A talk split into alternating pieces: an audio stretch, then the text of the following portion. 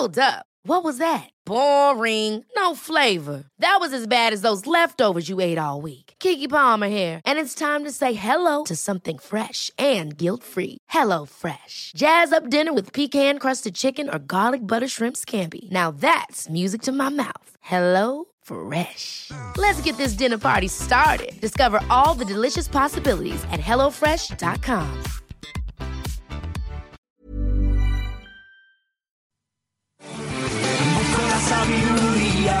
Hola, hola, hola. Queridos cientófilos, esto es Estopa. Queremos mandar un saludo a toda la gente que hace el programa Coffee Break, Señal y Ruido. Lo que escuchamos cuando no podemos dormir. Adiós. Pensabas que abriría todas las puertas del universo. Pensabas que...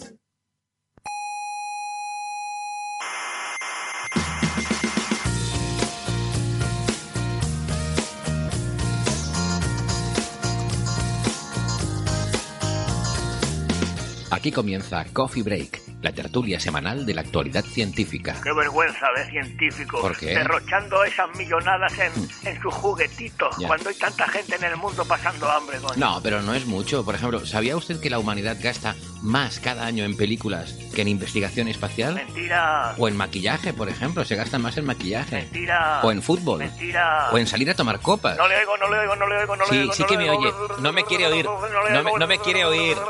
No me quiere oír. En fin, que comience la tertulia.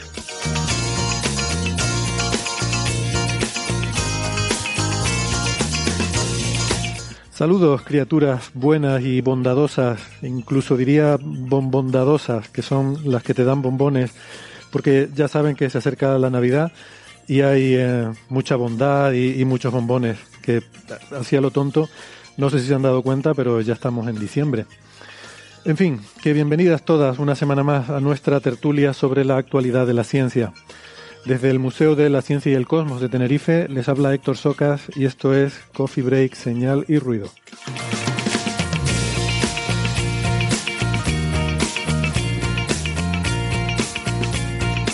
Hoy hablaremos del descubrimiento de un exoplaneta moribundo y de ondas gravitacionales y púlsares, de la hipótesis de Riemann y también algo sobre la rotación del Sol.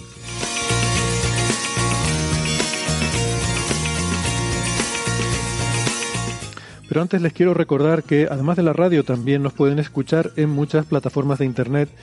Estamos en Evox, en Spotify, en Google Podcast, en Apple Podcast, Amazon Music, eh, TuneIn, Lecton, Squid y ahora también en Amautas. Nos pueden encontrar en esa plataforma maravillosa amautas.com que están impulsando nuestros amigos eh, como Javier Santaolalla y José Edelstein. Eh, ya saben que Amautas es el Netflix de la ciencia. No dejen de suscribirse. Ahora ya estoy hablando otra vez de Coffee Break, pero bueno, de Amautas también si quieren. Eh, que bueno, en nuestro caso, pues no les cuesta nada suscribirse a este programa y así no se pierden ningún episodio. Tenemos una página web donde están todos los episodios anteriores, que es señalirruido.com y en esa página están también eh, toda la documentación, todas las referencias, los artículos que debatimos en cada episodio por si quieren profundizar en la información que tratamos aquí. Les recordamos también que estamos en redes sociales, sobre todo en Facebook y en Twitter, y también en Instagram, gracias a Nefertiti que nos lleva la cuenta por allí. Y que si les gusta mucho el programa, tienen el club de fans en Facebook, donde se pueden apuntar y eh, seguir conversaciones con el resto de oyentes más apasionados de Coffee Break durante toda la semana. También nos pueden escribir a la dirección de correo eh, oyentes, perdón, repito, oyentes arroba aunque ya les digo que vamos un poquito lentos respondiendo a, a los correos. Eh, hacemos lo que podemos, pero el día solo tiene 24 horas. La Tierra rota demasiado deprisa.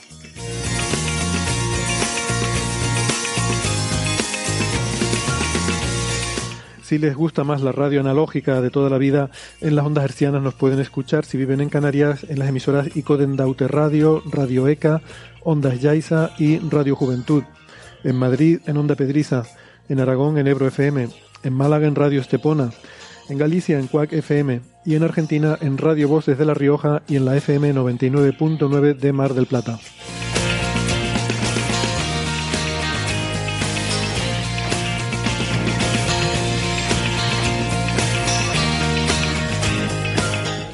Gastón Giribet es doctor en ciencias físicas, profesor eh, en la Universidad de Buenos Aires y en Twitter es arroba Gastón Giribet. Hola Gastón, ¿qué tal? ¿Cómo estás? Hola, hola a todas y todos. ¿Cómo andan? Un gusto Muy estar bien. con ustedes. Encantados de tenerte por aquí. Y también tenemos en Málaga a Francis Villatoro, que es físico, informático, doctor en matemáticas y profesor en la Universidad de Málaga. Hola Francis. ¿Qué tal? Aquí estamos en Málaga, hoy con un día un poco fresquito, hace un vientecito un poco desagradable, la temperatura rondará los 15 grados, pero con el poquito de viento parece que son 12, ¿no? Y por lo demás estamos aquí muy bien. Por cierto, una cosa que nos has comentado, Héctor, es que yo suelo transcribir un resumen de todos los episodios en mi blog, en francis.naucas.com, donde los oyentes pueden disfrutar de algunas imágenes de los artículos que comentamos y algunos comentarios y, por supuesto, los enlaces también de los artículos, igual que en la página web señalirruido.com. Es verdad, es muy interesante. Ahí Francis hace además sus comentarios adicionales respecto a lo que se, lo que se trata en cada episodio. ¿no? no sé si lo hace de forma regular, sobre todos los episodios en que participas, o solo de vez en cuando. Eso no lo tengo muy Son de claro. todos, lo hago de todos y sistemáticamente. Ajá, muy bien. Estupendo, pues sí, esa información. Eh, recuerden que Francis es autor del el blog de La Ciencia de la Mula Francis, donde pues además está ese contenido también, ¿no? Eso, sus propias reseñas sobre lo que tratamos en Coffee Break. En Twitter es arroba emulenews. Y esta, esta es la, la mesa de la tertulia de hoy, que como somos tres, es una tretulia. Eh, esto es- me gusta porque es como el trabalenguas, ¿no? Eh, o sea, una tertulia entre tres es tretulia. Es, es como lo de los tres tristes tigres, ¿no? A ver quién lo puede decir rápido sin equivocarse. La tertulia entre tres es tretulia. Bueno. Eh, vamos con el lío. Nos han preguntado muchos oyentes, la verdad que no es un tema que tuviéramos pensado sacarlo hoy, pero eh, visto que hay interés social y que al fin y al cabo decimos que hablamos de la actualidad de la ciencia, nos pregunta mucha gente por esta nueva variante preocupante del virus del SARS-CoV-2 eh, llamada la, la- la variante Omicron. A este paso no vamos a acabar aprendiendo el alfabeto griego, esto es lo, lo bueno que tiene, ¿no? Sí. Ya se nos está acabando, ¿eh? O sea, ya quedan muy poquitas Claro. letras del. Porque hay algunas que no se pueden usar. ¿Eh? Ah, algunas que no se pueden usar, eso no lo sabía. Chi, por ejemplo, por el ser el nombre del presidente de China, eh, y ya algunas están usadas. Eh, Bueno. New, Mi y, y New, Ni también están usadas. O sea, ya quedan poquitas letras del alfabeto griego. Van quedando pocas, sí, pues nada, algo habrá que hacer. Supongo que luego se empezará con dobles letras, ¿no? Como con las estrellas, que luego se empezó. No, creo con- que van a utilizar algo de, de mitología, no sé qué. No me acuerdo, no me haga mucho caso. Bueno, en fin, que, que nos han preguntado mucho por esto y la verdad es que no hay realmente mucha información científica, por eso pues no es algo de lo que podamos comentar mucho, tampoco nos gusta estar hablando de, de cosas en las que hay tanta incertidumbre y, y que son temas tan importantes los que se sabe tan poco, pues creo que lo, lo que procede es tener un poquito de, de calma, de cautela y esperar que los estudios vayan siguiendo su curso. Y bueno, Francis como está muy puesto y muy al día, pues quizás si nos quiere comentar un poco de lo que, de lo poquito que se sabe, pues, pues eso, pero que la gente, en fin, eh, dejarle claro que, que de momento eh, seguir tomando precauciones, eh, seguir teniendo cautela y, y estar atentos a ver qué es lo que se va aprendiendo. Seguramente de aquí a un par de semanas sabremos mucho más sobre esta nueva variante, ¿no? Exactamente, digamos, la- las tres grandes cuestiones que tiene todo el mundo es si esta es una variante más contagiosa, más transmisible, y eso no lo sabemos. El, el pico que hubo en Sudáfrica, en Pretoria, en- y que después se extendió por la provincia de Gauteng, que es la provincia en la que se encuentra Petro- Pretoria, fue fundamentalmente un pico originado en estudiantes universitarios. Y la mayoría eran asintomáticos con lo que eh, se propagó muy rápido. Esto es como, cuando ocurre un supercontagio. Aparentemente se contagia mucha gente de repente, pero eso no significa que, que haya una enorme circulación. Además coincidió con una época en la que la variante Delta estaba en un mínimo, estaba en, en valores muy, muy bajos, con lo que un gran contagio de una nueva variante, pues aparenta que esa variante está creciendo súper rápido. Y eso es lo que, lo que generó un, enorme grado de alarma. Ahora está el asunto más tranquilo. Lo que pasa es que ahora ya sabemos que la variante llevaba mucho más tiempo en circulación, ¿no? Una variante eh, que en este brote se detectó, pues, como hace una semana, eh, pero que sabemos que ya llevaba un par de semanas circulando por Sudáfrica Es y, de hecho, incluso en varios países europeos. Es que quizás sea injusto esto que ha dicho mucha gente que se ha originado en Sudáfrica. Eso no lo sabemos. Es donde se ha detectado, pero claro, es porque allí tienen un sistema de vigilancia estricto, ¿no? Es posible que, que ese, esa versión del Claro, virus ya estuviera en muchos otros sí. sitios, pero ahí lo detectaron porque ahí lo miran, ¿no? Aquí, por ejemplo, en España ni nos hubiéramos enterado. Claro, y fijaros una cosa interesante. Eh, esta variante es la B11529. B11, la A las primeras variantes, las B son las segundas, después las C, etcétera. La, eh, es una variante eh, que tiene mutaciones eh, que indican que ha saltado desde una época muy primitiva, o sea, los pasos anteriores. O sea, no tenemos registro de cómo ha ido mutando. De, de en, en, muchas mutaciones, la mutación delta, por ejemplo, eh, la variante delta, tenemos un registro bastante detallado de cómo ha ido ocurriendo las mutaciones hasta que ha llegado un momento en que le hemos puesto nombre, ¿no? Eh, pues, con Omicron resulta que prácticamente el paso anterior a lo que hemos obtenido ahora en, en Sudáfrica, también en, en Botswana, eh, también en, había varios países, bueno, y varios países europeos, eh, eh, el salto anterior se remonta aproximadamente al verano del año pasado. Es decir, esta variante ha estado mutando en un lugar del mundo en el que no se toman registros de genomas. Probablemente algún país africano cercano a Sudáfrica. Sudáfrica sí se toman genomas, ¿eh? eh no, no, no es como Gran Bretaña, eh, que es eh, la, la, la, la, number one en, prácticamente en el mundo, pero sí eh, mucho mejor que en España, por ejemplo. Claro, pero, pero, por eso digo, ¿no? Que posiblemente sea injusto, o sea, encima que hacen esa vigilancia y que lo estudian y que lo encuentran, ¿no? Que encima se les acuse un poco de haber sido, bueno, acusar entre comillas, porque ya ves tú qué cosa tan ridícula que acusar a alguien de que aparezca ahí una variante de un virus, ¿no? Pero bueno.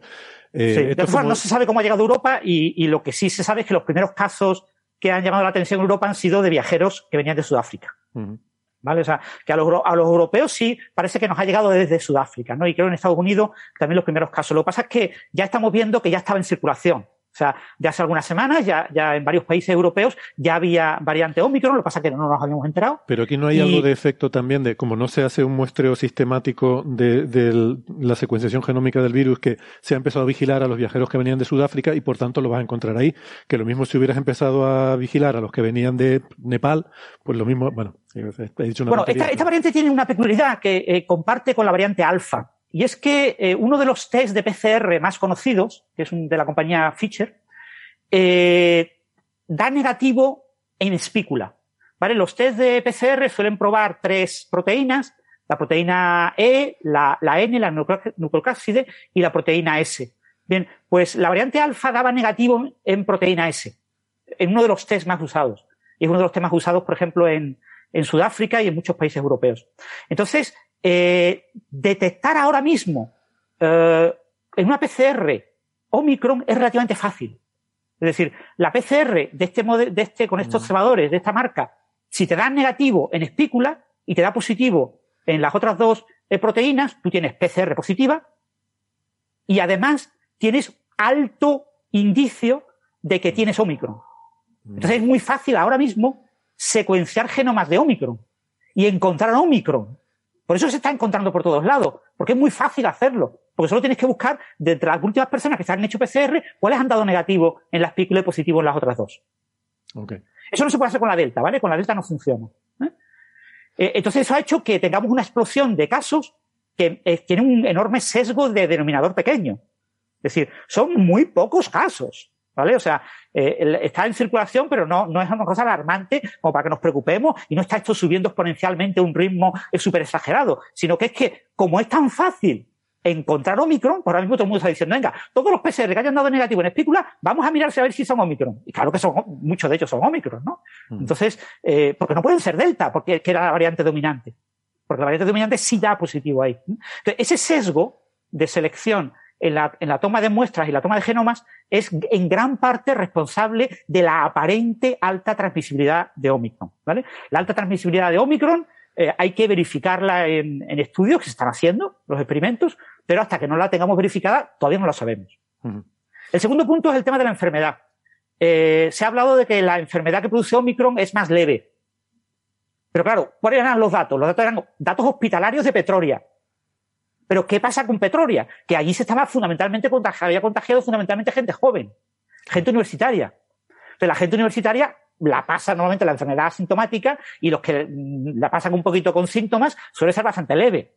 Entonces la mayoría de los casos estaban yendo al hospital, eh, registrando que y decían, venga, vete para casa y, mantén la cuarentena, que no, que estás perfecto. ¿Eh? ¿Por qué? Porque era gente joven. ¿Vale? Entonces eso también te sesga la interpretación. Es decir, no podemos decir de esos datos sesgados que la enfermedad es más leve. Pero aparentemente eh, hay que esperar a, los estudios epidemiológicos que se están llevando a cabo. Eh, ahora mismo hay poca gente eh, con Omicron, aunque parezca que, hay muchísima porque lo tenemos en la noticia constantemente. Y pero en general parece sí que hay un cierto sesgo hacia enfermedad leve, pero todavía no se sabe. Y la tercera cosa importante que todo el mundo quiere saber es el tema de las vacunas, ¿no? Si las vacunas que nos están poniendo hay que recordar que tenían la, cepa original del, coronavirus de Wuhan, la espícula original. Eh, bueno, esta, espícula eh, tiene más de 30 mutaciones. Eh, hay sitios que te dicen 32 mutaciones. Es que depende, porque se han tomado. Ya tenemos un árbol tremendo de Omicron. O sea, no teníamos ningún genoma de Omicron el miércoles pasado y ahora tenemos secuenciado más de 500 genomas en la base de datos. Y esto está creciendo día a día a ritmos enormes, porque ahora todo el mundo quiere secuenciar sus Omicron, ¿no? Eh, es lo que está de moda ahora. Entonces, por eso está en una explosión de genomas. Ya tenemos varias, eh, con varias, eh, varios números de mutaciones. De esas treinta y pico mutaciones, que es más o menos el número esperado, ¿eh? que no penséis que es que se ha acelerado la tasa de mutación. La tasa de mutación son unas dos mutaciones en la espícula por mes. Si hacéis las cuentas desde enero, febrero del año pasado, más o menos se espera que haya unos 30, han pasado unos 15 meses, o sea, unas 30 mutaciones, ¿no? Yo te diría que un poco más de 30 es lo que uno esperaría. Eh, ¿Qué pasa con esta variante Omicron? Tiene mutaciones que ya hemos visto. Muchas de las mutaciones que tiene ya las hemos visto en otras, en otras eh, variantes y, en otros genomas. ¿no? Esto es una cosa que parece que está ocurriendo con el coronavirus y es que está seleccionando ciertas mutaciones. Hay ciertas mutaciones que se están manteniendo eh, y que son aparentemente beneficiosas en algún sentido para el coronavirus y, su evolución, ¿no? Y por eso se mantienen, ¿no? Eh, lo que pasa es que ahora nos hemos encontrado con que algunas de esas mutaciones tienen muy cerca otra mutación. Es decir, al haber ya muchas mutaciones, te, encuentras con una mutación y un aminoácido, dos aminoácidos de distancia, te encuentras una nueva mutación. Y claro, ¿cómo influye esa nueva mutación? Esto se le llama epistasia. La epistasia es cuando dos genes se interfieren entre sí. Un gen provoca un efecto, otro gen provoca otro efecto, pero los dos genes conjuntos no provocan los dos efectos, sino que pueden incluso anular eh, ambos efectos o reducir eh, dependiendo de la epistasia concreta que ocurra en ese caso. En este caso con las mutaciones pasa lo mismo. Cuando yo muto eh, un anticuerpo que generan las vacunas o un anticuerpo que genera haber pasado la, enfermedad, cuando se va a acoplar a un trozo de la espícula y se encuentra una cierta mutación, que no estaba cuando ese, ese el, anticuerpo es como una especie de, llave que se mete en una cerradura. ¿eh? Y, entonces, si no encaja bien, pues no se acopla bien, está bien estable y se puede despejar, se puede despegar. Y si se despega, pues está libre el, bueno, el, sitio de unión con el receptor de la, de la espícula y puede eh, infectar una célula. Entonces, lo que, lo que pasa cuando yo tengo dos mutaciones es que una mutación puede favorecer que no se peguen los anticuerpos con lo que se favorece que la cepa sea eh, más transmisible porque la carga viral se reduce menos cuando tú estás vacunado, cuando has pasado la, enfermedad. Eh, pero eh, como al lado tienes otra mutación, esa otra mutación puede también dificultar que actúe bien el enlace, puede incluso ayudar a que el anticuerpo se acople. Entonces, ese tipo de cosas todavía no las tenemos. Entonces, se están haciendo los estudios. Se han publicado estudios por ordenador este fin de semana, el domingo, se publicaron unos estudios por ordenador, son muy interesantes, son estudios tipo deep learning, tipo inteligencia artificial, de, eh, coger todo lo que sabemos de todas las mutaciones que hemos observado hasta ahora y de todos los estudios de laboratorio que se han hecho, que se han hecho miles, literalmente miles, y esa información una persona no la puede tener en su cabeza, pero un ordenador, una inteligencia artificial lo, lo gestiona y eso te da un cierto indicio de cómo funcionan estas combinaciones. Lo que pasa es que la, entonces tenemos pues cierto indicio por ordenador de que podría ser más infecciosa y cierto indicio de que podría ser eh, más leve la enfermedad. Estamos hablando de indicio de análisis por ordenador de las mutaciones. ¿eh? Pero son indicios. Eso hay que confirmarlo con experimentos. Con los experimentos, la primera fase de experimentos es eh, a un virus normal de laboratorio añadirle la espícula para que la exprese en la parte exterior, la, en la membrana exterior, y, y pues, atacarla in vitro con diferentes sueros de, de pacientes y, de, y generados de, y de vacunados con eh, series enteras de anticuerpos. Entonces yo hago un espectro de anticuerpos aplicado a ese virus que ha expresado la, espícula en, superficie. Esos experimentos se pueden hacer rápidamente. Hoy en día eso lo podemos hacer en un par de días. Ya tenemos los virus. Se puede hacer en un laboratorio de baja seguridad. y, ya está hecho, ya se está aprendiendo. Lo que pasa es que estos estudios requieren un tiempo, ¿vale? O sea, comprobar si los anticuerpos se agarran o no se agarran, cuántos se agarran, etcétera, puede costar unas dos semanas. Entonces, en unas dos semanas tendremos resultados. Llevamos como una semana. O sea, que todavía queda, yo creo que para este fin de semana quizás es pronto, pero para mediados de la semana que viene ya podremos tener los primeros resultados ya eh, in vitro con esta técnica. La otra técnica es aislar el coronavirus con la variante Omicron, el, propio coronavirus, el de verdad, eh, aislarlo, cultivarlo, ya se ha hecho, los sudafricanos ya lo han logrado, eh, cultivar este coronavirus. Lo que pasa es que esto se requiere un laboratorio de alta seguridad. Pues estamos trabajando con un virus que está calificado de alta, de alta peligrosidad, de alto riesgo. Entonces, eh, usar el virus de verdad y, hacer lo mismo, atacarla eh, con eh, paquetes de, o sea, con, suero, con paquetes de suero, con muchísimos anticuerpos y ver qué anticuerpos.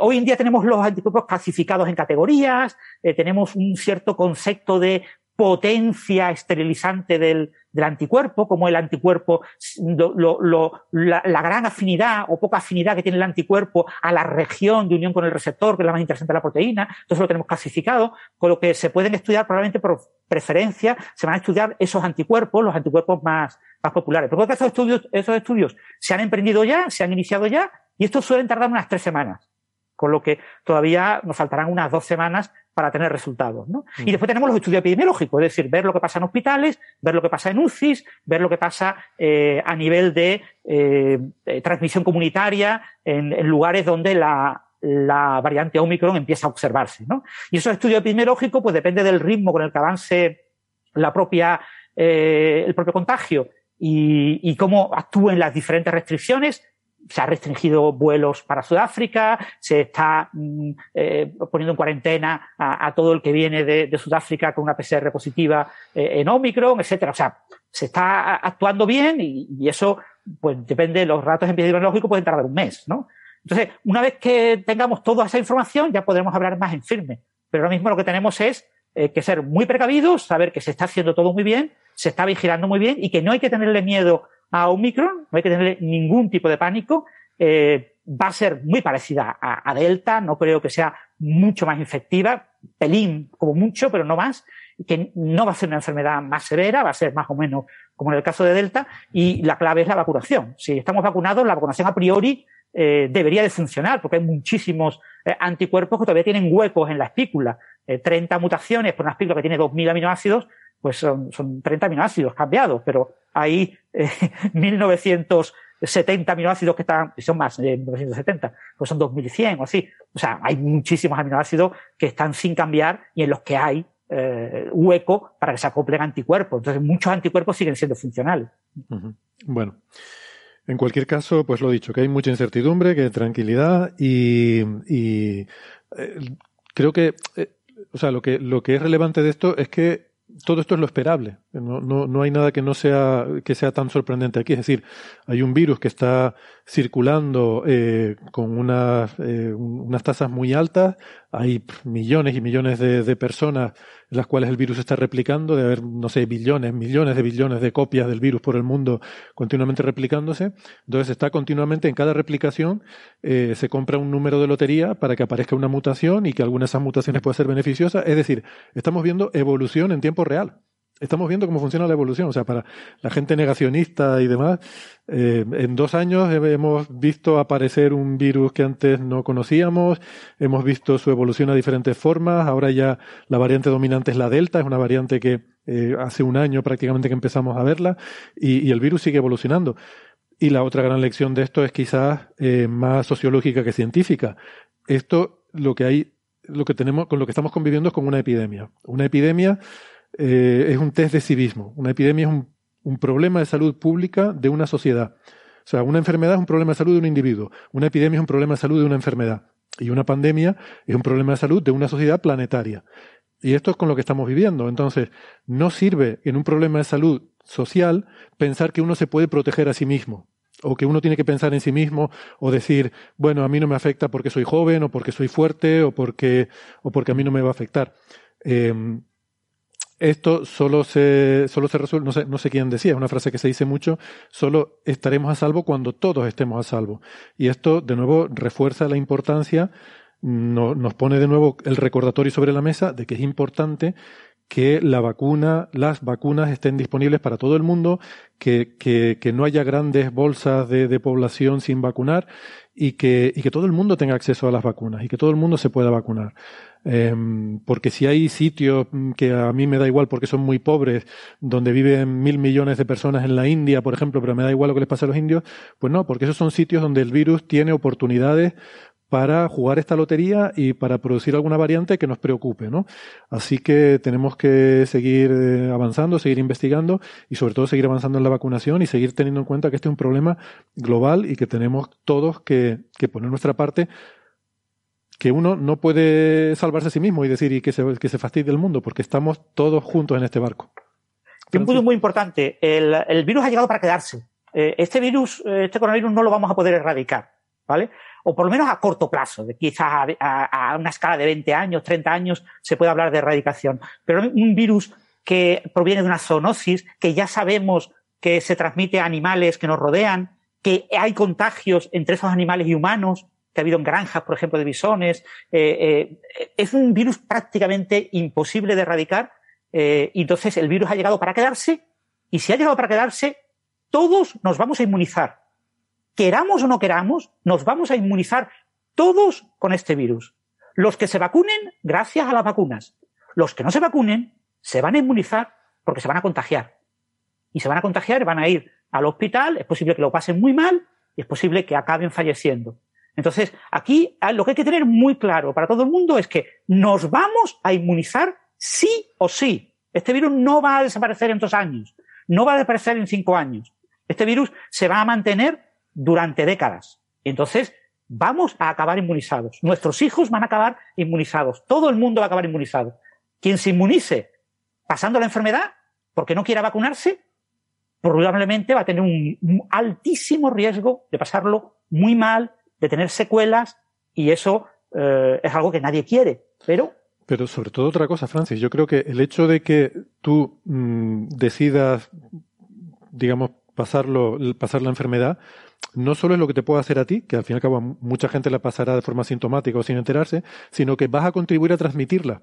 Se la vas a pasar a otras personas, vas a continuar la propagación, las cadenas, vas a hacer que otras personas se infecten. Y es posible que algunas de la, de la cadena que tú propagues, es posible que haya personas que fallezcan a lo largo del camino de esa cadena que tú has propagado o que queden con secuelas graves. Es decir, que aunque uno se sienta fuerte, uno se sienta invulnerable porque uno es joven, porque uno lo que sea, tenemos que pensar también el daño que podemos hacer a otros. Eh, que el que, bueno, en fin. Y sí, estoy de acuerdo. Ciertamente, o sea, son unos insolidarios y unos irresponsables quienes no se vacunan, obviamente. Eh, sobre este tema del paso de, del, de, del SARS-CoV-2 de, o de la COVID-19 de enfermedad epidémica a endémica, hablamos en un episodio, ¿no? De, de cómo sí. podría darse ese proceso. Eh, no, no, sabemos si ocurrirá con este coronavirus o no, pero, pero es un proceso es que se ha estudiado para otros coronavirus parecidos. Es posible, sí. Es posible que acabe quedando pues como uno más de los coronavirus que hay por ahí que son catarros. Eh, en el futuro, ¿no? Cuando ya sea una enfermedad que pasemos de pequeños y no nos afecte, sí. o sea, no nos afecte, quiso que la, pasándola de pequeños. Eso, pues, esa, esa, es la razón por la que no nos mata una gripe, digamos. Claro, exactamente. Es, que, está, que ha estado aquí hace mucho tiempo solamente. Claro, que desde pequeños pues la, las pasamos, de pequeños no nos afectan de forma grave, por la razón que sea, y entonces ya una vez que las has pasado de pequeño, ya luego de mayor no, no tienes tanto... Pero no, también no hay que recordar que ese porque... tipo de, de endemismo, eh, en los coronavirus parecidos al, al SARS-CoV-2 que hemos podido estudiar, que son en humanos son cuatro, eh, estamos hablando de escalas de 100 años, del orden de 100 años, entre 70 y 100 años. Generaciones, decir, ¿no? O sea... No estamos hablando de que el virus se va a convertir en un catarro en 5 años. No, no, claro. Como no descubramos una manera mágica de lograr hacerlo, de manera natural, le va a costar 30, 50 años mínimo. Sí, sí, no, no, digo que el virus se convierta en, o sea, el, el, virus seguirá haciendo lo que sea, pero las nuevas generaciones, o sea, la, la gente que nazca ahora, eh, que, que, se exponga ahora al virus, pues probablemente los niños pequeños, sabemos que eh, este virus prácticamente no les supone ningún problema a la inmensa mayoría de los niños, pues lo pasarán de pequeños y, y ya tendrán una inmunidad natural con la que ya convivirán. O sea que la próxima generación, pues no tendrá los problemas que tiene nuestra generación, que es lo que suele pasar con estas cosas. Mm. Sí, pero bueno, recordar en España, por ejemplo, no sé los datos en Argentina, no sé si Gastón tendrá algunos datos, pero en España de menores de 10 años eh, lo que llevamos de pandemia se han contagiado mm, unos 350.000 y ha habido unos 20 fallecimientos. no creo que llegue a 20, no sé si eran 19 o algo así. En menores de 10 años. ¿eh? Claro, una familia a la que se le muere un menor de 10 años, pues sufre muchísimo más que una familia a la que se le muere un mayor de 80 años, por ejemplo. Sí, sí. Sí, en algunos ámbitos, de hecho, se habla, no solo se habla de muerte, sino de años de vida perdidos, en el sentido de que eh, una persona anciana que fallece, pues a lo mejor se pierden menos años de vida de una persona que una persona joven que fallece a la que le quedan más años de vida, ¿no? Y entonces, según qué contextos, a la hora de hacer eh, estudios de, este tipo de cosas, ¿no? De, estas fatalidades, pues eh, se contempla también la, la pérdida en años de, de vida humana más que solamente en las vidas que se pierden. Bueno, pasamos de tema que, mm, que de esto, la verdad es que para ver poca información, pues mira que, mira que llevamos rato, ¿no? Pero bueno, es que a- aunque haya poca información, al final Francis la, la, la Yo maneja. tiro la información todo lo que puedo. Genial, pues muchas Acabo gracias. repitiéndome mucho, ¿eh? yo pido perdón a todos los oyentes, porque muchas veces me repito, porque son cosas muy básicas. Pero bueno, aquí lo- el punto clave es que tenemos que seguir muy precavidos, mantener las máximas normas posibles de distanciamiento social y de evitar contagios, eh, y, y que, bueno, que nos acostumbremos a que eso es lo que nos ha tocado vivir durante estos años y, y que no va a desaparecer. Ese es el punto clave. Sí, sí, claro, claro. Y, y bueno, y también puedo reiterar una cosa que yo dije antes, eh, pues sobre la gripe, que bueno, que ahora ya convivimos con ella y tal. Y bueno, también hay que recordar que, que también la, la gripe provoca un exceso de mortalidad anual que se ve perfectamente en las curvas de, de exceso de mortalidad que se registran, ¿no? En invierno se ven esos picos cíclicos, sobre todo, curiosamente en España más que en otros países europeos. No sé muy bien por qué es esa situación, pero bueno, en, en casi todos los países se ven esos excesos de mortalidad en invierno que suelen estar asociados a las epidemias de gripe, ¿no? Que eh, no le damos importancia, pero es habitual que haya solo en nuestro país miles de muertos al año y en algún caso particularmente malo como la de 2017 o 2018 que llegó a haber más de 15.000 fallecidos por gripe en España, ¿no? Que no es que no es tampoco ninguna tontería. Y, y recordar que los años en los que usamos mucho la mascarilla se reduce mucho la, la gripe, pero al reducirse mucho la gripe estamos menos expuestos a la gripe. Mm. Con lo que eh, cuando dentro de, yo qué sé, dos años o tres años dejemos de usar la mascarilla y nos expongamos a la gripe, Mm. nos van a llegar eh, virus de la gripe muy diferentes a los virus a los que estábamos acostumbrados la última vez que vimos en nuestro cuerpo virus de la gripe, dos, tres menos años. inmunidad, ¿no? Y entonces, a la- al ser la distancia temporal tan grande, porque normalmente estamos expuestos todos los años a los virus de la gripe y, y vamos a- eh, acostumbrando nuestra inmunidad, pues eso va a hacer que el salto sea mucho más grande y sea una eh, epidemia mucho más dura, con mucha mayor mortalidad, eh, la gripe cuando, cuando dejemos de usar completamente la mascarilla. Bueno, pues nada, habrá que, habrá que vacunarse bien de la gripe también ese año. Eh, o, o todos los años, de hecho, porque ahora ya en muchos sitios que vas a ponerte la vacuna de la COVID te ponen también la de la gripe si, si la pides, ¿no? Eh, igual es. Bueno, venga. Mm, más temas. Eh, tenemos, en fin, por seguir con temas funestos y lúgubres, decíamos que hay un exoplaneta que está también eh, en sus últimos estertores, ¿no? Eh, que se, acaba de descubrir, TOI 2109b. TOI 2109 es la designación de la estrella. Eh, es- este, esta designación es la habitual en el catálogo de TESS, la misión espacial que está buscando exoplanetas y que es un poco el que toma el relevo de Kepler en ser la que va a descubrir un gran número de exoplanetas. Pues nada, se, se publicó la semana pasada un artículo en el Astrophysical Journal, esa revista altamente sospechosa según la ANECA, en, en el cual pues un grupo muy internacional de investigadores, como suele ser el caso en estas situaciones, de, sobre todo Estados Unidos, ¿no? porque la misión TESS es una misión de la NASA, pero es muy, eh, como suele ser en estos casos, como digo, es muy internacional, eh, con gente de Canadá, de, de Australia, de Suiza, de, de Dinamarca, en fin, de muchos sitios, y también de España. Hay un par de compañeros, eh, eh, compañeros míos de aquí del Instituto de Astrofísica, en particular eh, Felipe Murgas, que es de origen chileno, eh, les agradará a nuestros amigos de, de Chile, y Enrique Pallé, que ha estado varias veces aquí con nosotros hablando sobre todo de estos descubrimientos de exoplanetas.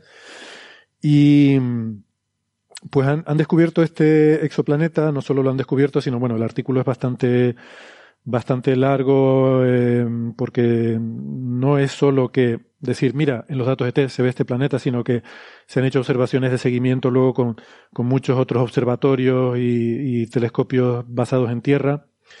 Entre ellos, pues aquí eh, eh, se han usado el telescopio Carlos Sánchez aquí en Tenerife y el, el telescopio eh, nórdico, el NOT en, en La Palma, eh, pues se han hecho luego toda una serie de observaciones para sacar mucha más información, ¿no?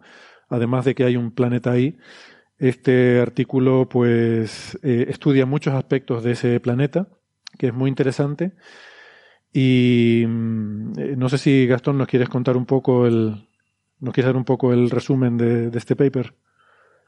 Bueno, sí, es el, paper de, de Wong eh, que acabas de mencionar, que es sobre un planeta, un exoplaneta que había sido descubierto por TESS. TESS significa Transit Exoplanet Survey Satellite, ¿no?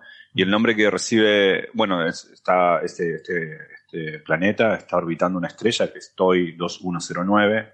No sé si lo mencionaste, Héctor, pero lo decías antes, ¿no? Que TOI eh, significa eh, Target of Interest, ¿no? Como un blanco de interés, según la catalogación de TESS, ¿no? Lo identifica como, un, como algo interesante para ser mirado. Y en efecto, en, en torno a esta, a esta estrella, a TOI 2109, hay un, un planeta que es TOI 2109b, como la no- nomenclatura estándar, que es un planeta bastante parecido a Júpiter. La, la por nomenclatura, déjame recordar, la nomenclatura estándar a la que hace referencia Gastón en estas cosas es que a los planetas se los llama con el nombre de su estrella y luego una Y letra, minúscula. una letra minúscula, es importante minúscula, pues si fuera mayúscula serían Es otra estrella. digo. Exacto, estrellas compañeras. Si es minúscula, es un planeta y empiezan en la B. Exacto. No O sé sea, no por hay qué. una, digamos. El A, si se quiere, es la misma estrella, no, no hay A. Exacto, eso me decía Enrique. La A se considera la estrella. Y dice, bueno, pero Claro. no le pones una A a la estrella, ¿no? Es simplemente, bueno, se Claro. empieza en la B. Interesante quizá para entender lo que le pasa al planeta, mencionemos brevemente lo que le pasa a la estrella, que la estrella se conoce, por supuesto, antes. La, es una estrella que queda más o menos a unos 264 parsecs, si no recuerdo mal. Eh, 260 recuerden que para pasarlo a años luz hay que multiplicar grosso modo por 3, ¿no? Yo, yo me lo apunté en claro, años esto luz. por- Eh, Es 850 años luz, que creo que a Algo la así, gente me exacto. parece que le, suena lo- más. Claro, y lo menciono un poco para, para que nos hagamos un poco la idea de, la- de las distancias, porque hay estrellas que conocemos bien a simple vista, y de hecho muy, muy brillantes, que están a esa distancia. ¿no? Por ejemplo, pensemos en Betelgeuse o Rigel, que son las, las que le dan forma al cazador de Orión. al- eh, esas estrellas eh, están a 600 u 800 años luz de acá. O sea, para, para dar un poco la idea de más o menos a dónde está. Esto es un poquito más, 264 parse, que es una distancia que, por supuesto, depende de la condición de la estrella. No todas las estrellas son visibles a esa distancia, pero eh, dependiendo de su luminosidad puede ser visible.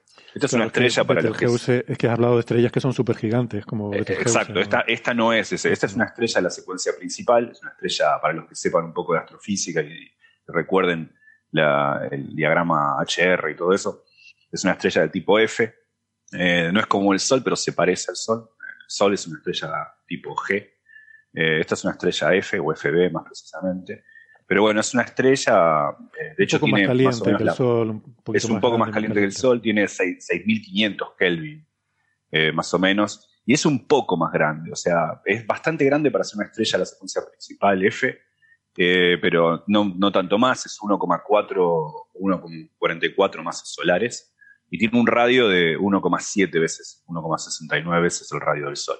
Digo esto para más o menos imaginarse la estrella de la que estamos hablando. Estamos hablando de una estrella un poco más grande, un poco más caliente que el Sol, un poquito más masiva que el Sol, 1,4 veces la masa del Sol, pero uno se puede imaginar un Sol. Y esto es importante porque, un poco para tener en cuenta de- porque lo, lo curioso de este planeta son dos cosas, su temperatura y cuán rápido rota. Pero como la estrella no es tan distinta al Sol, eh, más o menos nos podemos una- dar una idea de la relación entre cuán cerca puede estar del Sol y cuán rápido puede rotar. ¿no? Porque estamos habla- hablando de una estrella parecida al Sol, un poco más masiva. Mm. De hecho, lo curioso de esta, de esta estrella, de este, perdón, de este planeta en torno a esta estrella, es que rota, o sea, hace un año de ella extremadamente rápido. Tiene más o menos en 16, eh, 16 horas. Más precisamente, lo voy a decir, lo voy a, voy a decir el número porque es muy gracioso el hecho que hayan medido con mucha precisión el tiempo de rotación. Es 0,60 en días, es, eh, eh, recordemos, da una vuelta a su estrella en 16 horas. eh. Más precisamente, en días es 0,67147424, algo así. No, o sea, acá tengo anotado, 0,67247414, sí. Eh, días. Y digo esto porque el error es menor que esa precisión. O sea, lo menciono solamente por lo notable que es el, el bajo error con el que midieron la, la precisión de. Es que eso, la, órbita. extremadamente. Sí, la, la órbita es casi que lo, lo mejor que se puede medir en exoplanetas porque es, es un cronómetro, es medir el tiempo, ¿no? Exactamente, sí. Es, es cierto, pero igual es sorprendente. Lo, lo- lo que estudiaron, bueno, es- esto, eh, lo interesante de esto es que pudieron medir la masa. La masa se mide distinto, se mide por supuesto por el tránsito, porque no es geometría, no es dinámica. Pero lo que hicieron fue medir las velocidades radiales, ah, hicieron un análisis de efecto Doppler, hicieron un análisis del aspecto, de la espectroscopía del tránsito. Y ya todo y eso así no pudieron inferir ya, no ya eso solamente es el con, tamaño de, digo, ya, ya todo eso es con telescopios de tierra, porque ¿Con? solamente te da No, claro, eso ya no es con test, exacto. Exactamente. Por eso, por eso es importante lo que decías vos al principio, que con test eh, uno po- podía ver el tránsito, pero después uno tiene que hacer otras observaciones con otros telescopios y ver eh, otros datos, como por ejemplo la velocidad radial, el, el Doppler la... Y lo interesante de eso entonces es que podían tener la masa del planeta. La masa del planeta es más o menos, es un planeta que es eh, más, de- más denso que Júpiter porque tiene cinco veces la masa de Júpiter. Es muy parecido a Júpiter, es un gaseoso gigante, pero que orbita muy cerca de su estrella. Esa es la razón por la que gira tan rápido, muy, muy cerca, lo cual hace que está muy caliente.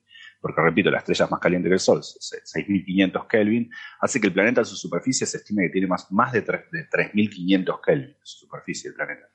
Eh, la masa del planeta es más o menos unos 5 Júpiter y su radio es 1,3 veces la masa de Júpiter. Eso lo hace más denso, pues pensamos, eh, 1,3 al cubo es 2,2, un poquito menos de 2,2. eh, pero bueno, 5 dividido 2,2 es mayor que 1. Así que es, un poco más denso que Júpiter, 5 veces más masivo que Júpiter, y de tamaño es 1,3 veces más grande que Júpiter. Entonces, eh, pero está tan cerca de su estrella, repito, lo orbita cada 16 horas, que hace que, eh, y su estrella es caliente, así que está a 3600 Kelvin, se cree su temperatura. Lo cual es notable, porque es un planeta eh, que orbita, yo no, no, no, no tengo idea, yo no soy un experto en exoplanetas, ni siquiera soy astrónomo, pero eh, eh, no, no, no sé de que haya, que haya en efecto planetas que orbiten tan rápido, ¿no? Eh, eh, No, es que- certeza sobre planetas. Este es el récord de planeta más cercano a su creo. estrella.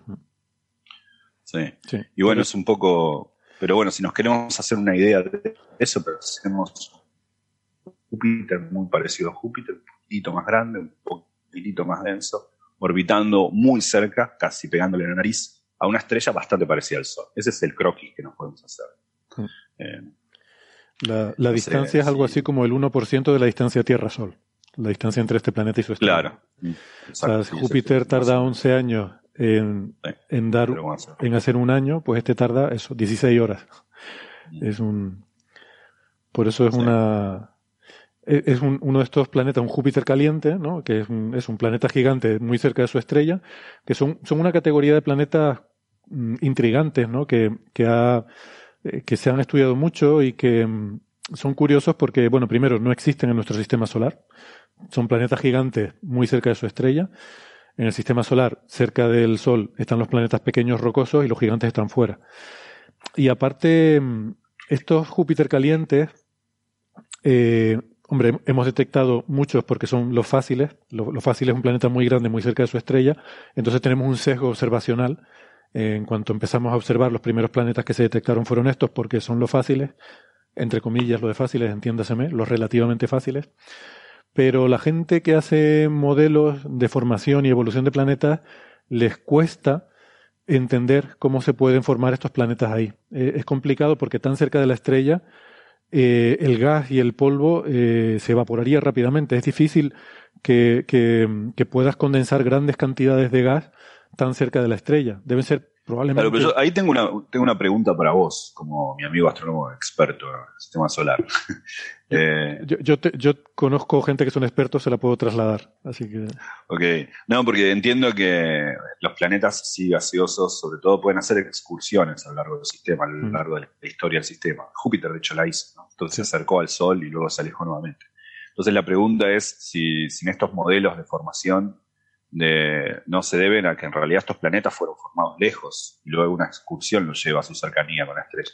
Sí, eso es lo que se piensa, que estos planetas probablemente se forman más lejos y de alguna forma los pillamos en algún alguna fase de su vida en la que se acercan a la estrella, ¿no? O sea, a lo mejor estas correrías de juventud en la que les da por hacer cosas un poco raras, pero pero bueno, no sé, yo tengo un poco la impresión por lo que he hablado con esta gente que es uno de los de los problemas candentes eh, valga la no, no, no pretendía hacer una broma en esta disciplina es eh, el hecho de que como que se encuentran más de lo que se esperarían eh, o algo así. Pero vamos, ni, ni, siquiera sé si ellos mismos tienen claro que esto realmente sea un problema porque eh, no sabemos lo suficiente todavía sobre la evolución de estos sistemas planetarios. Por eso es formación y evolución, ¿no? No, no solo que, dónde se forman, sino cómo evolucionan luego, qué les pasa y cuánto tiempo, porque estas excursiones son relativamente breves. Eh, duran poco en la, en la evolución de, estos, de los sistemas eh, planetarios. Y entonces, bueno, pillar un sistema que está justo en esa fase, pues es como poco probable. Y entonces, este planeta efectivamente tiene el récord, por eso sale en medios de comunicación, es fácil sacarlo, el planeta más cercano a su estrella jamás encontrado y tal. Pero quizás eh, lo más interesante, desde el punto de vista físico, es un poco el estudio de, de la dinámica atmosférica en este tipo de planetas, porque claro, como decía Gastón, está muy caliente, pero sobre todo está muy caliente en la cara, la, que está cara al sol. Eh, que nadie le ponga música, por favor. La que da hacia la estrella. Eh, porque estos planetas están en acoplamiento de marea, ¿no? Al estar tan cerca de su estrella, rotan siempre dando la misma cara a la estrella. Entonces la cara que está dando la estrella está muy caliente, pero la cara, la cara que siempre es de noche, o sea, hay una cara que siempre es de día y otra cara que siempre es de noche. La cara que siempre es de día se ha podido medir que su temperatura, eh, gracias a observaciones infrarrojas, su temperatura está a esos 3.000 y pico grados pero de la cara nocturna no, no, no llega a medirse nada. O sea, no. Eh, hay un, solo se puede poner un límite. Sumado a que, como es un gaseoso, debe ser terriblemente complicado el problema, una convección terrible de un lado al otro, no es un planeta rocoso. Claro, no se sabe cómo se comportan las atmósferas. ¿no? Si, fuera un planeta que no tuviera atmósfera, pues probablemente habría un contraste brutal, como pasa en Mercurio, que Mercurio es terriblemente caliente en el lado eh, diurno y terriblemente frío en el nocturno. Pero estos planetas con una atmósfera y una atmósfera tan densa, debe haber una cierta redistribución de, del calor ahí dentro, ¿no? Entonces, ellos no detectan la temperatura del lado frío, pero ponen una cota que creo recordar que era algo así como de menos de 2500. Eh, o sea, que debe haber un... Claro, sí. Por eso mencionaba un poco lo de los parámetros de la densidad y eso, ¿no? Porque lejos de lo anecdótico, son cosas que uno tiene que tener en cuenta para entender si quiere la dinámica térmica de lo que le pase. Porque por una parte hay, eh, es que esto eh, a mí me parece interesante porque tiene algo que ver con algunos de, de los grandes problemas de la búsqueda de vida y demás, eh, porque los, los, planetas en principio que serían más prometedores para buscar vida son los que están alrededor de enanas rojas, simplemente porque hay muchas enanas rojas en el universo y porque es más fácil mm, detectar planetas en torno a enanas rojas. Pero los planetas en zona de habitabilidad en torno a enanas rojas tienen que estar tan cerca de la estrella que probablemente estén también en acoplamiento de marea. Entonces uno de los grandes problemas es, ¿estos planetas tienen realmente un contraste térmico tan brutal como uno esperaría en equilibrio radiativo, con una cara diurna súper caliente y una cara nocturna súper fría? Pues hay gente que hace modelos de atmósfera que dicen que no, que los vientos redistribuyen el calor y demás. Entonces, esto no lo podemos estudiar observacionalmente, pero en planetas como este sí que lo podemos estudiar. Um, y no solo eh, lo que dicen aquí en este paper es que no solo es importante las circulaciones atmosféricas, sino también eh, algo que a lo mejor se podrá estudiar en el futuro con el James Webb, eh, la fotoquímica de la molécula de hidrógeno, la molécula de H2, porque esa molécula probablemente se rompe en el lado diurno, se, se disocia por las temperaturas tan altas, pero luego se puede volver a formar en el nocturno. Y y ese juego de romper y formar la molécula puede ser, según ellos, un mecanismo de redistribución del calor más eficiente incluso que las circulaciones atmosféricas, porque el absorbe calor a la molécula, digo al revés, eh, eh, produce energía al romper la molécula y, a ver, lo estoy diciendo bien, eh, no, absorbes energía al romper la molécula y la, la liberas al formarse, con lo cual romper moléculas en el lado nocturno y formarlas en el me estoy liando, romper moléculas en el lago diurno y formarlas en el nocturno puede ser una forma de redistribuir energía y reducir el contraste térmico en estas atmósferas, ¿no? Evidentemente, estas atmósferas probablemente son muy diferentes a las que habría en planetas habitables en enanas rojas, pero eh, es un primer paso a poder observar este tipo de procesos, ¿no? Así que ese puede ser un, no sé, una motivación importante para estudiar estos planetas, ¿no? Y luego también estábamos hablando el otro día, si te acuerdas, Gastón, de los lóbulos de Roche, ¿no? Cuando hablamos de, de... Cuando hablábamos del sistema binario, de, bueno, típicamente del sistema binario. Sí. Exactamente, ¿no? Y, y, aquí también viene a colación porque probablemente la atmósfera del planeta desborda su lóbulo de Roche y esté transfiriendo masa, o sea, la, está tan cerca que probablemente ya la estrella está chupando energía, o sea, desde luego hoy, hoy me hago unos líos, la, la estrella esté chupando materia de, de, la atmósfera del planeta, ¿no?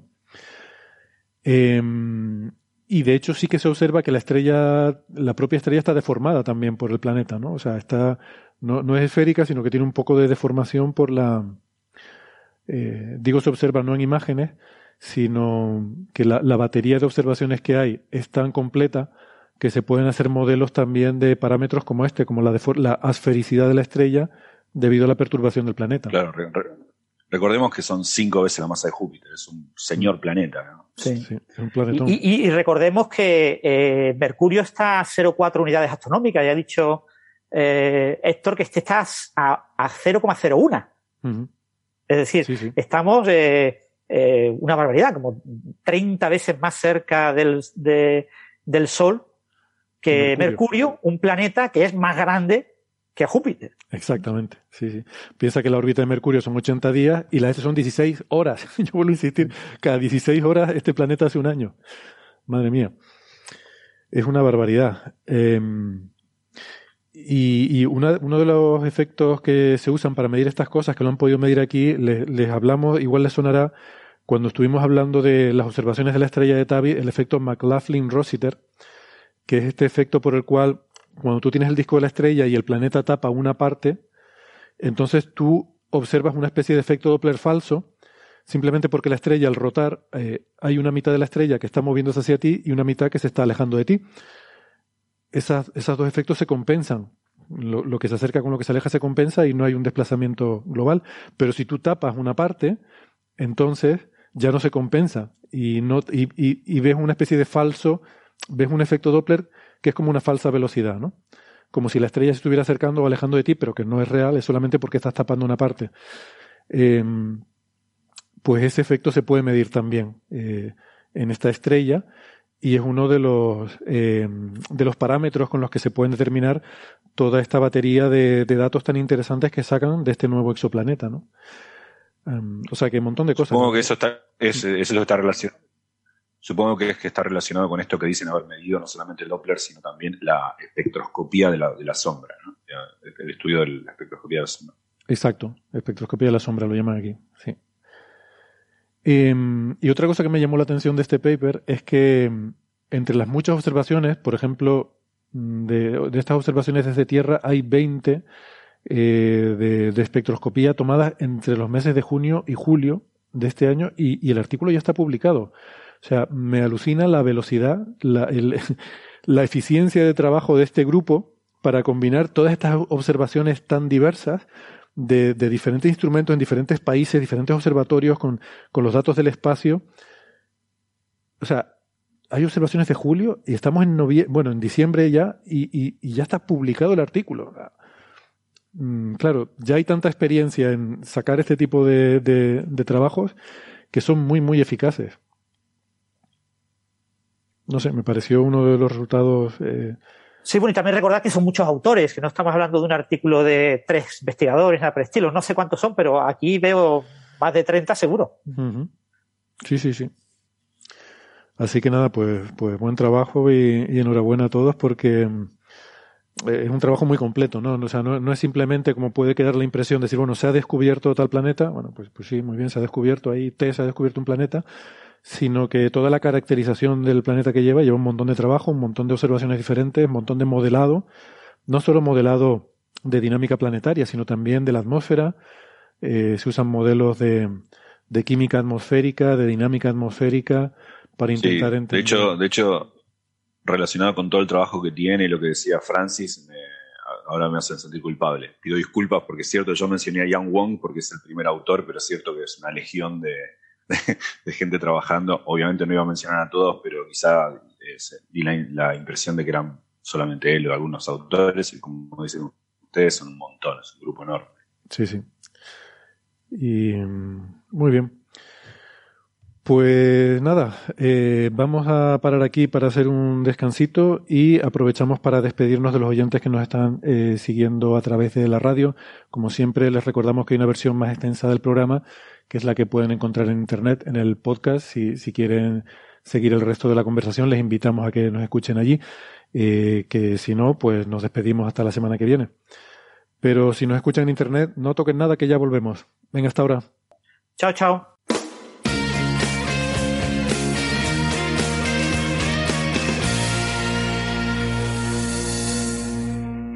Muy bien, gracias por seguirnos acompañando. Vamos a pasar ahora al siguiente tema que teníamos para hoy y que tiene que ver con, eh, eh, vamos a pasar de hablar de algo que se ha detectado a algo que no se ha detectado.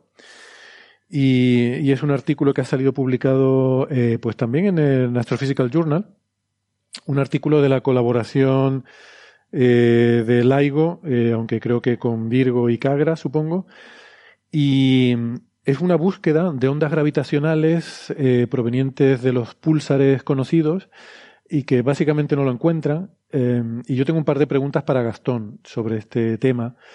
La primera es que a mí me, me sorprendió que se pusieran a buscar señales de ondas gravitacionales por púlsares cuando eh, todos tenemos entendido que se necesita una ruptura de la simetría esférica para producir ondas gravitacionales y un púlsar uno se lo imagina como algo bastante esférico aunque imagino que debe haber asimetrías ahí.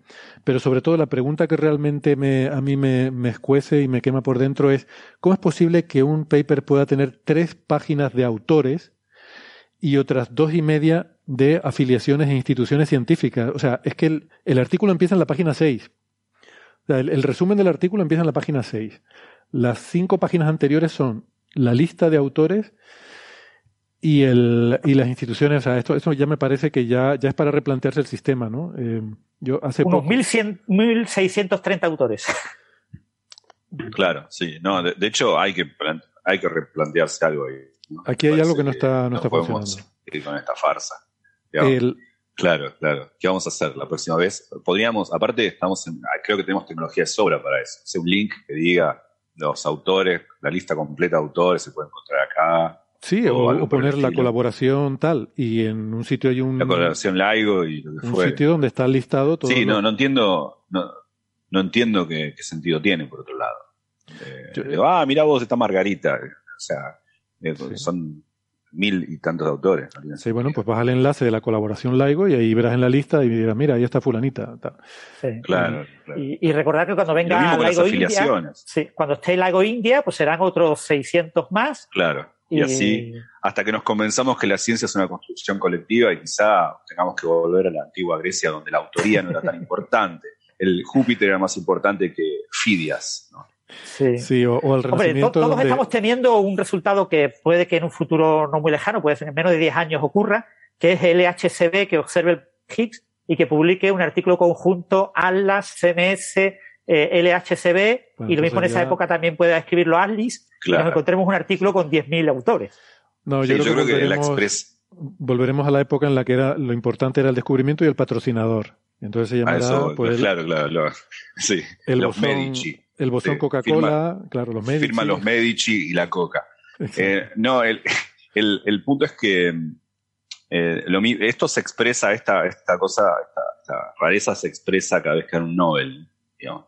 Cada vez que hay un Nobel es el ejemplo, el ejemplo por antonomasia donde se ve esta ridiculez. Cuando iban al Nobel a Laigo, se tuvieron que haber dado los tres, eh, si se quiere, ideólogos la, la- la idea, pero va a pasar con muchas cosas esto. Va a pasar con LIGO, va a pasar, bueno, pas- pasa con, las- eh, con los aceleradores de partículas desde mediados del siglo XX. Mm. Eh, se lo dan al jefe, se lo dan a uno. Entonces, al premio sí se lo dan a uno o dos. Ahora, cuando tenés que escribir cada artículo, tengo Tenés que que buscar cinco páginas. Sí, Ah. sí, sí. Bueno, Bueno, eh, yo lo que no sé, por suerte, en mi, en mi sub, sub, subdisciplina no tenemos este problema, pero también para evaluar proyectos, evaluar posiciones, ¿no? Cuánto, después también hay un problema de decir, bueno, este tipo tiene dos, 264 artículos, de los cuales cada artículo tiene 2.000 autores, ¿no? Como evaluar también es complicado.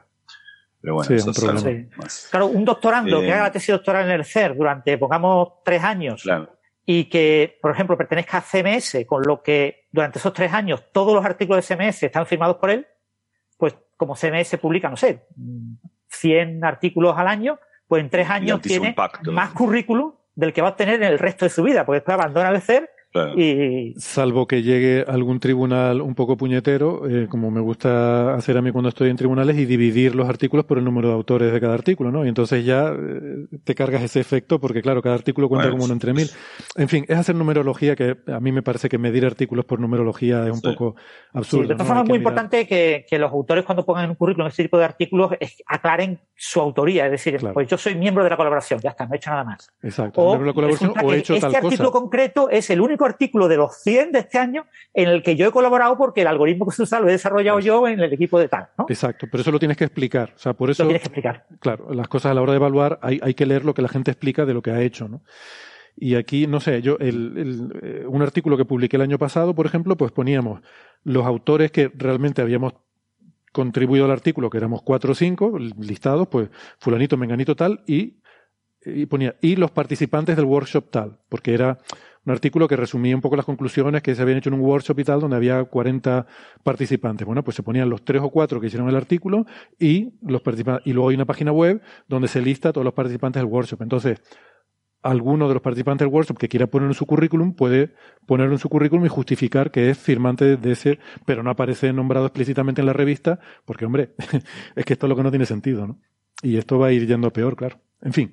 Pero bueno, vamos a hablar de lo interesante que es el trabajo en sí, que es lo que se ha, lo que no Bueno, se ha sí, detectado, eh, Gastón. Esto, sí, lo que no sé, es como, hoy, hoy tuiteaba algo así, como diciendo, ¿cuánto dice tu silencio, Laigo? Eh, es el hecho de que es como, eh, como volver una, una noticia científica relevante el hecho de la no detección de algo, si- siendo que lo que uno está buscando eh, tiene sentido. ¿Qué quiero decir? Cuando uno no encuentra una señal de algo, dice, bueno, pongo cotas a cuánto ese algo puede existir, cuán abundante es ese algo, cuánto es la intensidad con la que ese algo emite aquello que quería medir. Entonces uno, eh, lo que se vuelve positivo es eh, el acotar valores, restringir parámetros en función de no haber visto algo. Claro, esto demanda que aquello que uno quiere ver tenga sentido y que la búsqueda que hizo es exhaustiva. Por ejemplo, si yo el día de mañana digo, busqué un unicornio en, en el living de casa, no lo encontré, no se vuelve algo positivo. Es cierto, eso acota dónde pueden estar los unicornios en el planeta, pero menos en el living de mi casa. No tiene mucho sentido. Entonces, lo que quiero decir con esto es que estas, estos resultados eh, negativos, vueltos una, un- una afirmación positiva, eh, son interesantes porque, primero, se tienen que dar varias cosas. Que aquello que querés medir sea sensato, uno puede tener dudas de que existe o no.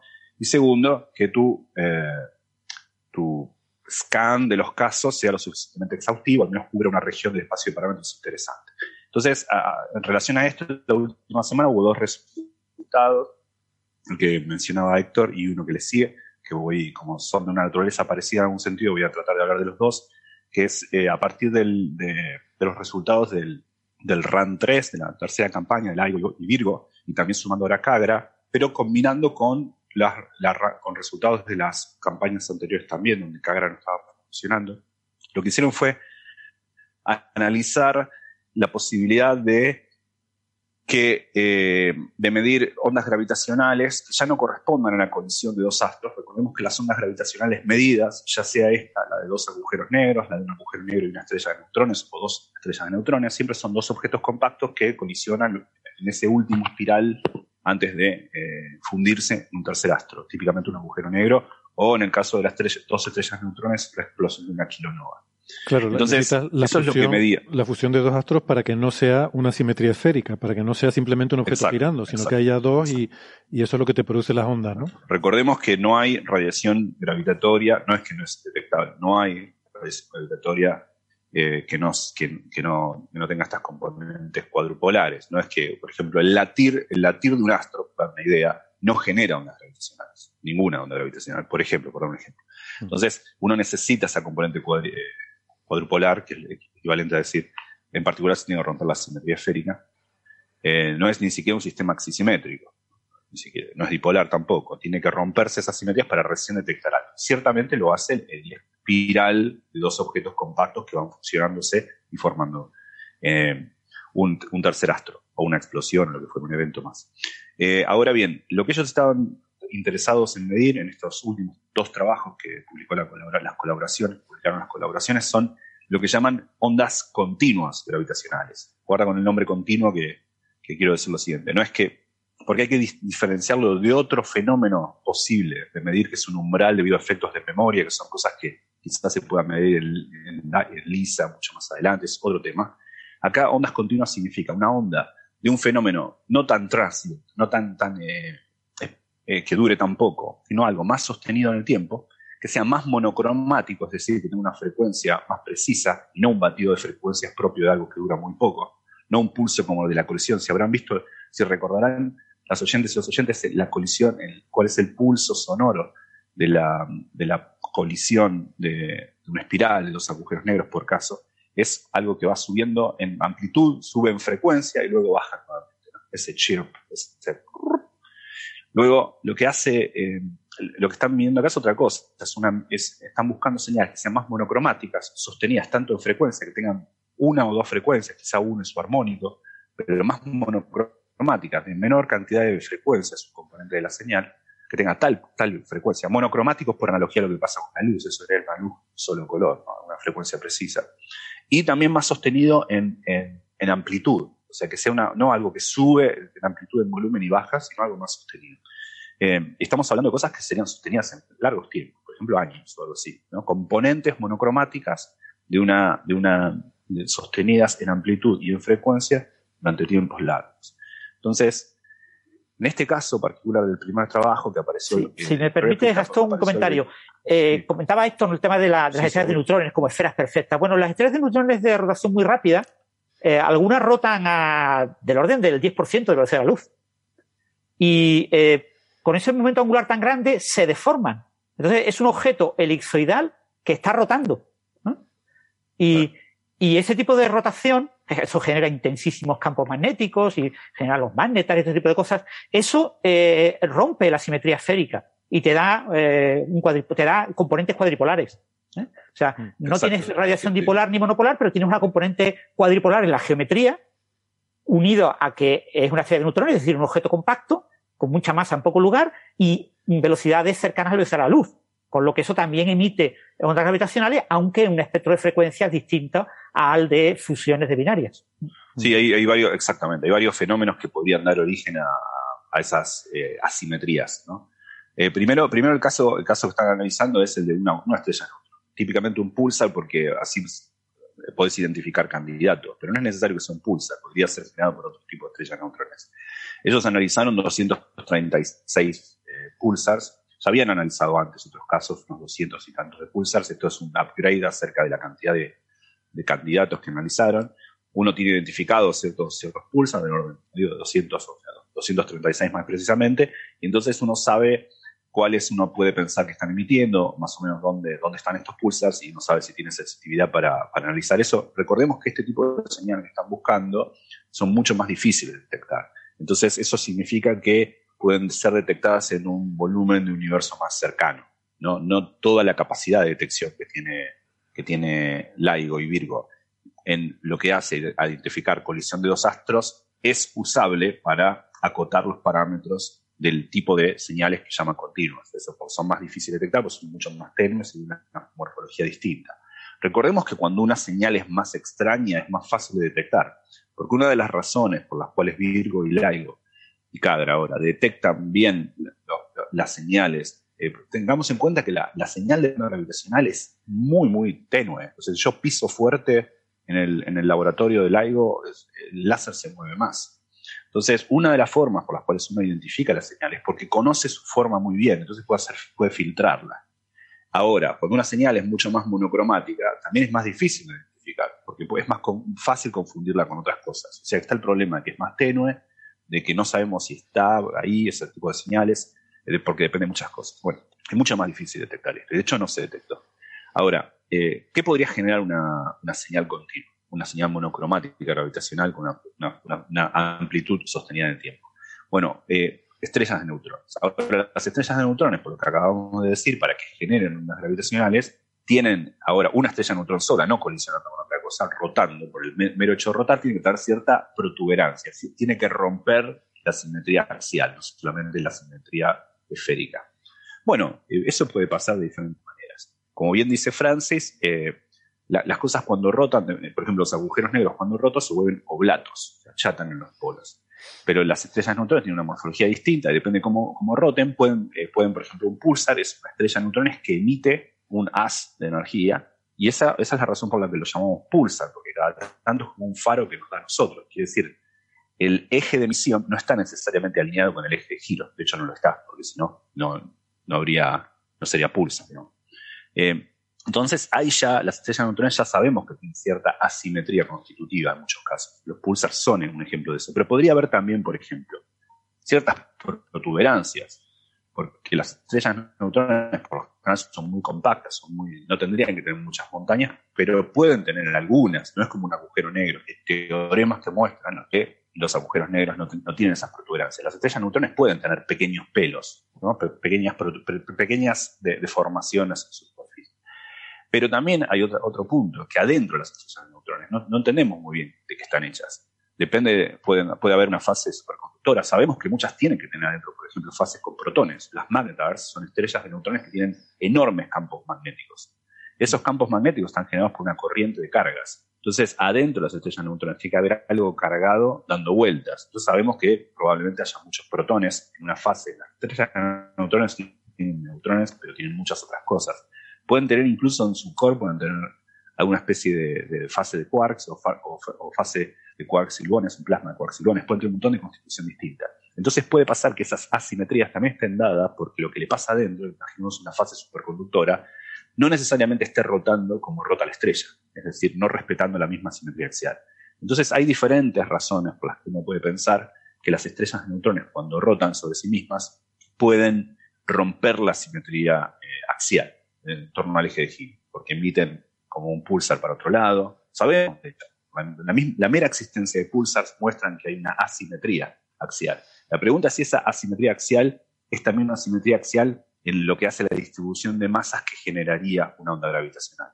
Entonces, si fuese así, uno más o menos puede pensar, porque sabe la velocidad de giro de los pulsars, esa es la razón por la que uno mira pulsars, entonces uno va a esperar, y esa es una de las hipótesis de trabajo, una hipótesis muy natural, que de detectar una onda gravitacional va a estar tuneada, va a estar ajustada, sintonizada a la frecuencia de giro del pulsar o a un armónico o algo así. Entonces lo que hacen es tratar de buscar con estos 236 pulsars como, ejemplo de catálogo de señales, en todo el batido de señales que detecta eh, las, colaboraciones, tratar de, identificar señales que sean monocromáticas de esas frecuencias.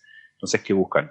Los modos resonantes, cuadrupolares, L igual a 2, para los que sepan cómo se descomponen armónicos esféricos las señales, y los diferentes modos. Hay el m igual a 1, el m igual a 2, dentro del L igual a 2. Esas son las formas de nomenclaturar típica los, eh, las componentes eh, no esféricas de una onda.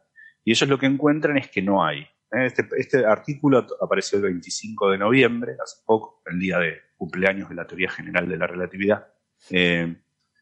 apareció y, y, lo, que, lo que da es unas cotas fuertes de, ese tipo de misiones, que no es sino dar un tipo de cotas fuertes sobre las diferentes razones por las que puede una estrella de neutrones estar, eh, ser no axialmente simétrica, romper esa simetría axial.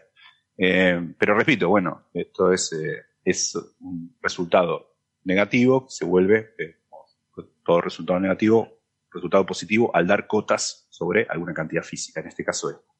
Y hay un segundo trabajo que apareció cinco días después, que es muy parecido en espíritu. Es nuevamente usar el no haber detectado ondas gravitacionales continuas por la colaboración o las colaboraciones LIGO, Virgo y Cagra, eh, nuevamente son ondas monocromáticas de una, de una eh, amplitud bastante estable en el tiempo, pero que podrían ser generados por un fenómeno físico totalmente distinto y de naturaleza mucho más especulativa. Por eso digo, esto se parece más a no encontré el unicornio en mi casa. Y es el siguiente.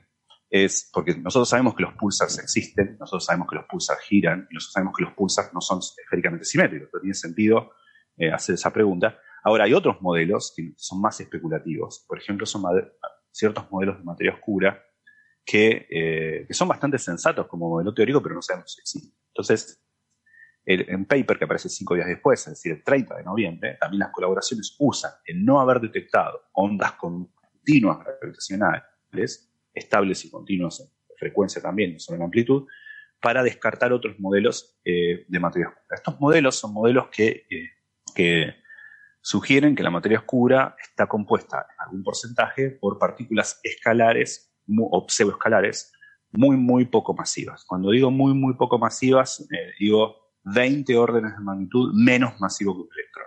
¿no? Recordemos, un electrón es 0,5 MeV, 0,511 MeV.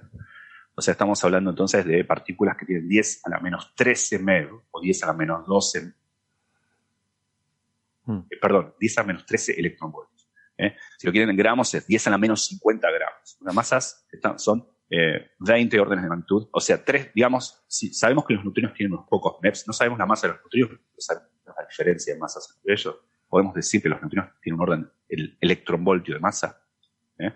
Bueno, esto es un o 10 billones en castellano, billones de veces más ligero que neutrinos. Ese tipo de partículas escalares podrían existir y podrían dar cuenta de la materia oscura como acciones o modelos parecidos a las acciones, acciones con X, esa partícula de la que hablamos muchas veces. ¿Qué podría pasar? Estas, estas partículas muy ligeras podrían ser eh, formadas copiosamente cerca de los agujeros negros e incluso podrían generar una nube en torno al agujero negro, una suerte de atmósfera de acciones o de partículas ligeras en torno al agujero negro. Estas partículas solo interactúan, interactúan muy tenuemente con nosotros, su materia oscura, a pesar de ser ligera, gravitan mucho, son muchas, y entonces cerca de un agujero negro sí se generan, debido a que sí sienten la gravedad, se generan este halo, nosotros no las veríamos, no interactuaríamos con ellas, pero sí gravitacionalmente están ahí. Entonces se podrían generar debido al campo gravitacional. ¿Te refieres a que se generan por algo parecido a radiación Hawking o que se forma un halo por la gravedad del agujero negro? Que, se forma un halo por la gravedad del agujero negro, pero digamos. en cuenta Exactamente, pero tenemos en cuenta eh, la longitud de Compton de, ese gas de partículas genera una suerte de halo, como si, fue, como si estuviésemos hablando de que el agujero negro se vuelve un átomo, por decirlo de alguna forma, rodeado de esta atmósfera de, acciones de partículas muy, muy ligeras. Ahora, ¿qué ocurre? Si bien estas no son muy propensas a interactuar con nosotros, sí pueden interactuar muy poco. Cuando son muchísimas, sí podría emitir, algo y decaer en ondas gravitacionales. Ciertamente interactúan con la gravitación. Entonces, dos partículas de estas podrían generar gravitones, o sea, ondas gravitacionales, colisionar y que la energía desaparezca en forma gravitacional, y ese halo con el tiempo va como mermando, va como mermando, va diluyéndose por el decaimiento de estas partículas que primero se acumulan ahí, se forman en torno al agujero negro, pero luego decaen en ondas gravitacionales, y eso da como cierta cadencia de decaimiento de estos halos en agujeros negros. Entonces, eso también produciría eh, una señal más o menos continua, no necesariamente tan continua, pero más o menos continua, de decaimiento de ondas gravitacionales, y ellos dijeron, bueno, el no detectar ondas gravitacionales continuas me ayuda a poner cotas a esos, a esos modelos. Pero recordemos que cotas a esos modelos, pero con un montón de parámetros, no solamente los parámetros de la partícula, es hipotética, no sabe si existe, que ya dijimos, con 10 a la menos 12 electronvoltios o 10 a la menos 13 electronvoltios en ese rango, sino también que va a depender de los parámetros del agujero negro en el cual yo supongo que estas están eh, concentrando cerca de él, en torno a él. Y también, como son señales muy tenues, el no haberlas escuchado me permite acotar una región más pequeña del espacio, porque como son muy tenues y están más lejos, ya no puedo decir no. Entonces, más o menos en un volumen, de, va a haber una distancia de, los detectores de 100 eh, o sea, 100 kiloparsec son como 300.000 eh, años luz, ¿no?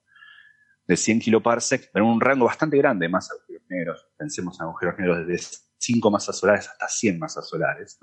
Eh, recordemos que un agujero negro menos de 3 masas solares no puede tener, así es un rango bastante grande. Entre 5 masas solares y 100 masas solares en un radio desde acá, de, planeta Tierra de, de estos 100 kiloparsec, podemos descartar eh, estos halos de, partículas muy ligeras en un rango de 10 a la menos 13, 10 a menos 12. O sea, eh, electronvoltios. O sea, lo que, lo que la- las tres colaboraciones están haciendo es usando el no haber detectado ondas gravitacionales continuas para descartar diferentes tipos de modelos. Desde estrellas de neutrones, que son cosas que uno puede comprar en la ferretería si quiere, sabemos que existen, que hay por todos lados, hasta modelos bastante especulativos, pero sensatos también desde el punto de vista teórico de materia oscura. Ujú. Bien, o sea que, mm, que se puede obtener información de la no detección de algo. Eh, es decir, buscar algo y no lo encontré es información útil también. Bueno, eh, por cierto, una curiosidad sobre el primer paper del que hablaba, ese de en el que hacen la búsqueda y no, no detectan ondas gravitacionales, se ve que les debió saber a poco porque cuando te descargas el PDF de la revista, eh, es en el que las primeras cinco páginas son autores y e instituciones. Al final, después de las 28 páginas del paper, hay, hay otro paper que se les coló ahí. Yo creo que fue un error de la revista y en el mismo PDF metieron el siguiente paper. Hay uno de, de la colaboración Swift en las últimas páginas, o igual era una oferta de Black Friday que con, con un paper te incluían otro o algo así, yo qué sé. Claro. Bueno, eso puede reportarlo a la revista y puede que lo arreglen. No, me resultó curioso. Digo, bueno, a lo mejor Sí. pensaron que el- a la gente le parecería frustrante que no se detectara nada y dijeron, bueno, vamos a poner otro paper de Swift en el que sí detectan algo, para que Sí. no sea que alguien compre el artículo y, y venga a quejarse de que voy a comprar un artículo y no han detectado nada. Bueno, Sí. eh, se titula... Eso cómo- está pasando ahora Claro, con es esto. que en realidad tiene sentido. Es- es- estamos en épocas donde domina el mercado. Yo podría quejarme. Me he suscrito a la revista, señor editor, y me bajo cinco páginas de autores. Esto es una estafa. Esto es una estafa. No, no era Swift, perdón. Deme Era, algo era- más. era la competencia, New Stars, perdón. Ah. Era nuevas observaciones estelares con New Stars, fulguraciones de est- objetos estelares jóvenes eh, en el complejo mm, de nubes de Rho o Fiuco, o Fiuco eh, en rayos X duros. Bueno, pues nada, esa es la anécdota. Bien, si les parece, pasamos de tema. eh, y hay uno que habíamos venido amenazando desde hace un par de semanas con sacarlo sobre el Sol, eh, pero bueno, nos habíamos ido quedando sin tiempo, así que lo podemos comentar hoy. Es un artículo que salió en Nature Astronomy hace un par de semanas eh, y está firmado por eh, dos autores japoneses que se llaman HJ. que No, no, no son las iniciales, no es que las iniciales sean HJ, sino que el apellido de este autor es J, pero con H. O sea, es HH. Eh, La primera H es de Hi- Hideyuki, es un postdoc joven. Hideyuki J, HH. Y el segundo autor, no, no, no es broma, I kid you not, las iniciales son KK, eh, Kania Kusano, ¿vale? No, no Gusano, Kusano, con K. Y no Kanaya, sino Kania, Kania Kusano, que es un, un profesor en la Universidad de Nagoya, en un, eh, quiero decir, un catedrático, ¿no? O sea, supongo que es un trabajo entre un, un profesor. Tendrás que decirlo en japonés, no. Caña Kusano. Algo así. Exacto. Muy bien, muy bien pronunciado. No sé si será así, pero por lo menos me sonó a japonés. Muy bien. Em, bueno, pues este, este artículo de, de HH y KK, pues yo qué sé, está bien, pero, pero, eh, está, está interesante, pero bueno, primero, es brevísimo, brevísimo, un artículo muy, muy breve, que yo he visto artículos así breves, em, pero quizás no tanto, porque si quitas las figuras, yo creo que se quedan menos de una página el texto de este artículo. Em, pero los artículos así breves que yo he visto suelen ser pues alguna idea genial, ¿no? El típico artículo de Eugene Parker con alguna idea seminal de estas que luego son. Pero en este caso no, es un artículo sobre simulaciones numéricas, lo cual me sorprende mucho porque yo la gente que conozco que hace simulaciones numéricas eh, creo que tienen como una necesidad de, de sobrecompensar por algo y escriben artículos larguísimos en el que cuentan cada detalle de la simulación que han hecho, que a ti te da un poco igual, pero se ve que ellos sienten la necesidad de contarlo, ¿no? Y eh, bueno, no es el caso. Y, y- y debo, debo criticar un poco, pero aquí más que a los editores yo critico a, perdón, más que a los autores yo critico al editor de la revista porque aparte de que se ve que no está muy pulido el, el eh, me refiero a la redacción, que, mm, es habitual, hemos dicho a veces que los autores asiáticos se ve que les cuesta eh, expresarse en inglés, ¿no? pero bueno, no debería ser su trabajo. Para eso está el editor de la revista que debería asegurarse de que la redacción está bien pulida y sobre todo una revista como esta, ¿no? Como Nature Astronomy. No sé, me, ha decepcionado un poco el, el, tratamiento al, al, texto del artículo, pero sobre todo hay cosas, yo les confieso que estuve media hora como un tonto, que no entendía una, una cosa muy simple y muy absurda, o sea, que, que luego resultó que era una tontería muy grande y que tenía que ver con la edición, pero ellos aquí dan un par de vectores con números en los que a mí no me cuadraba el número de elementos de los vectores. Eh, por ejemplo, están hablando de la, resolución de la simulación y dicen cosas para que se hagan una idea, ¿no? Dicen, por ejemplo, em, eh, pone entre paréntesis el vector de número de puntos, ¿no? El n rho, n phi y n z, o sea, el número de puntos en las coordenadas radial y las angulares, ¿no? En coordenadas polares, en coordenadas esféricas, ¿no? El radio y los dos ángulos, pues son tres números. Y luego el, número de puntos que daban, en algún caso era cuatro números y en otro caso eran cinco números. O sea, yo miro aquí y digo esas tres coordenadas y luego te pone un vector que es 96,768,1,536. Yo digo, no me cuadra, están dando cuatro números y solo eran tres. Y luego incluso hay otro en el que dan cinco números, 192,1,536,3,072. Estuve media hora dándole vueltas a eso hasta que descubrí que no todas las comas están separando elementos del vector. Algunas comas son las comas de, para separar millares. O sea, no es que sea 1,536, es que es 1536. Es que es 192,1536,3072. Pero vamos a ver, caramba, eso separa lo mejor. O sea, o bien usas espacios para separar los elementos, o bien no pongas coma para separar los millares, que tampoco hace falta. Para decir 1500 no hace falta poner la coma de 1000 que es que es muy confuso. Bueno, al final. no, te, entiendo. Yo creo que una de las aberraciones más grandes, al menos yo que estoy lleno de actos obsesivos de, de trastornos obsesivo-compulsivos, es la gente que pone notas al pie en una ecuación, ¿no? Que parece un exponente. Hay que ser perverso. Hay, hay, esa gente merece, merece eh, cárcel siete años, no digo mucho tiempo. yo, no soy partidario de la pena de muerte, pero hay casos. Pero, ¿quién puede hacer esto? Poner números con comas entre comas o notas al pie una ecuación. O sea, no tiene ningún sentido.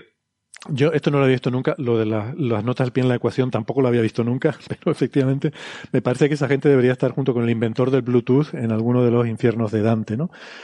Y bueno, eh, quitando eso, el artículo trata un problema que es un problema importante en física solar, son simulaciones del interior del Sol, eh, son simulaciones numéricas, que es un problema muy bonito porque eh, bueno, es un tema, es un tema bastante complejo desde el punto de vista numérico. tienes que simular un plasma que, que, además tiene campos magnéticos. hay toda una disciplina que es la, la MHD, la magnetohidrodinámica, eh, en el cual las, simulaciones numéricas pues, pueden dar mucha información, pero es interesante porque es un régimen, eh, eh, el que se da en el Sol, las condiciones del plasma son tales que no lo podemos simular de forma precisa, tenemos que hacer aproximaciones. Y entonces es, es, bonito porque por una parte tienes que usar potencia computacional, pero por otra parte queda margen para la creatividad de los investigadores que trabajan en este tema para inventarse aproximaciones que sean suficientemente realistas como para que te den información útil, pero a la vez suficientemente eh, que simplifiquen suficientemente las cosas como para que puedas correr una simulación. ¿no? Y luego también está el tema de saber distinguir qué es lo que te da la simulación, qué te puedes creer o, qué insight, qué, información física, ¿no? Qué, qué, en qué te puede iluminar el resultado de esa simulación frente a que es totalmente irrelevante. ¿no? Eh, hay, hay un punto ahí de, no sé, que, combina, ya te digo, esa, esa creatividad un poco de, de, de la ciencia antigua con, el, con la, la, ciencia moderna, el tener que hacer simulaciones muy sofisticadas, muy realistas, ¿no? el, el, punto clave es que mm, tú cuando haces una simulación, tú quieres simular un fluido como un plasma, pues en este caso, tú tienes que pensar cuando tú inyectas calor en un plasma, pues parte de la energía uno piensa que cuando tú inyectas eh, calor va a subir la temperatura. Y eso es cierto, pero también hay otros sitios, otros sumideros de calor. Eh, por ejemplo, cuando tú tienes un plasma que está hecho de átomos o tienes moléculas, parte del calor se va a ir a romper las moléculas, o se va a ir a ionizar átomos, o se va a ir a excitar átomos que del nivel fundamental van a estar en un estado más, eh, más alto. Entonces no todo se va a ir en subir la temperatura, todo eso lo tienes que tener en cuenta ¿no? en, la, en la dinámica. Y, luego además, pues lo que digo, tienes corrientes eléctricas, tienes campos magnéticos, todo, eso lo tienes que tener en cuenta. Y luego, como siempre que tú haces una simulación numérica de un fluido, tienes el problema de las inestabilidades de la simulación. Tu, simulación tiene que tener eh, un paso temporal suficientemente fino, o sea, tú normalmente partes de un estado y luego calculas con las simulaciones cuál va a ser el estado siguiente, ¿no? El, o sea, con las simulaciones, con las ecuaciones de, las ecuaciones físicas de, la MHD en este caso, calculas cuál va a ser el siguiente paso. Y luego cuando tienes el siguiente paso, luego calculas el siguiente y así sucesivamente, ¿no? Pero ¿qué pasa? Que ese proceso es un poco, tiene un poco de, de bootstrapping que se dice, ¿no? Que, que estás haciendo una extrapolación de algo y los errores que tú cometes se van a ir amplificando. Eh, entonces, para que tú mantengas estabilidad en el código, tu paso temporal tiene que ser suficientemente fino como para que cualquier onda que se produzca ahí tú la puedas resolver. Eh, o sea, si, si, se produce una perturbación, la, la, perturbación, pues típicamente en un fluido se va a propagar a la velocidad del sonido. Tú tienes que hacer que lo que esa perturbación se va propagando de un píxel al siguiente, tu paso temporal sea tan fino que puedes resolver cómo se va propagando esa perturbación. Porque si no es así, entonces un pequeño error numérico se va a ir amplificando y, y tu, tu simulación va a diverger. Pero Héctor, un ejemplo que solía poner yo a mis estudiantes hace años, ¿no? Eh, un coche puede medir la velocidad de una bicicleta, pero una bicicleta no puede medir la velocidad de un coche. Uh -huh. si, si tú quieres eh, medir la velocidad de una bicicleta con el coche, pues tú puedes ir más rápido o más lento, puedes ajustar tu velocidad a la velocidad de la bicicleta. Uh -huh. Y vas a su velocidad y vas midiendo eh, la velocidad a la que se mueve. Pero con la bicicleta no puedes medir la velocidad del coche, porque si el coche va más rápido de la cuenta, eh, no, no, no, eres capaz ¿no? De, de, de, ponerte. ¿no? Entonces, eso es lo que pasa con el método numérico. El, el paso de, de, espacio y de tiempo te da mm, lo que se suele técnicamente decir la condición de Courant-Friedrich-Levy. ¿no? La velocidad de propagación de eh, perturbaciones numéricas tiene que ser más rápida que la velocidad de propagación de perturbaciones físicas. Porque eh, si las señales físicas son más rápidas que la, la, señal numérica, pues te aparece una alias. Te aparece el, el famoso fenómeno guau guau que aparece con los micrófonos así cuando eh, el micrófono no tiene eh, el ancho de banda suficiente para la señal y entonces en lugar de la señal de alta frecuencia te, te, la dobla y te la pone como una señal de baja frecuencia y te aparece una señal de baja frecuencia eh, ficticia eh, que modula a la señal que tú tienes, ¿no? Mm, exacto, esa es parte del problema, sí, correcto. Y bueno, pues eh, luego también tienes el problema de que necesitarías bueno, eh, hay, hay, muchos problemas. El, en el caso en concreto de la magnetohidrodinámica, la magnetohidrodinámica es que la, eh, vas a tener cosas que se propagan no solo a la velocidad del sonido, sino también a la velocidad de Alfvén. Vas a tener ondas magnéticas que se propagan a una velocidad característica del campo magnético que resulta que es puñeteramente alta. La velocidad de Alfvén eh, suele ser mucho más rápida que la velocidad del sonido. Y bueno, eso depende de las condiciones del plasma, ¿no? Pero eso ocurre, por ejemplo, cuando te vas de la superficie hacia arriba, aumenta muy rápidamente la, la velocidad de Alfvén y eso hace que tengas que poner un paso temporal cada vez más fino para poder resolver las ondas físicas que te aparezcan, porque si no el código se puede desestabilizar y, y aparecer infinitos y bueno, la, la, la simulación explota o, o, da resultados que no son físicos y, y eso es lo que quieres, que quieres evitar. Entonces, si tienes que poner píxeles espaciales y temporales muy pequeños para poder resolver los, procesos estos tan rápidos, no te puedes permitir poner muchos píxeles para hacer algo muy grande. Y resulta que es que el Sol es muy grande.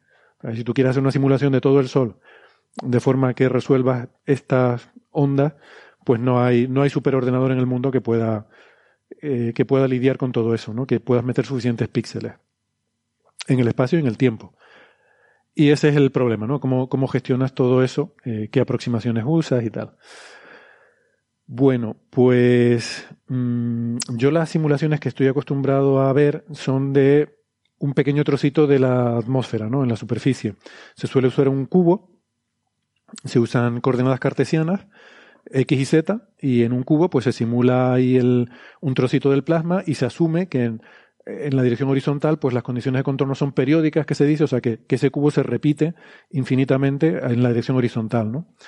Pero claro, la gente que trabaja estudiando el interior solar mm, no pueden simular solamente un pequeño cubo, tienen que simular la esfera, ¿no? Porque una cosa importante del Sol es que es redondo, es esférico. Cuando tratas con el Sol en su conjunto, tienes que, que simular esa esfera. Y hasta ahora no había potencia de cálculo para poder hacer esa simulación hasta hace, no sé, 20 años, ¿no? Hasta principios del siglo XXI no se hacían simulaciones, sino se hacían solo trabajos analíticos. Y por eso sabemos muy poco de cómo funciona la dinamo solar, porque es un acoplamiento de los movimientos convectivos que ocurren en la, la parte exterior, el último 25% del radio, eh, con cosas como de lo que va este paper, que ya, ya entramos en el paper, que es lo que se llama la rotación diferencial. Y es que el, Sol no rota como una esfera, es una cosa muy rara. Uno pensaría que, que las cosas en el universo pues rotan, pues bueno, con una velocidad angular constante, como rota la Tierra, como rota cualquier cuerpo decente. Em, pues eh, resulta que el Sol no. El Sol tiene lo que se llama una rotación diferencial, que hace que, por ejemplo, la superficie rota más despacio y el interior rota más rápido.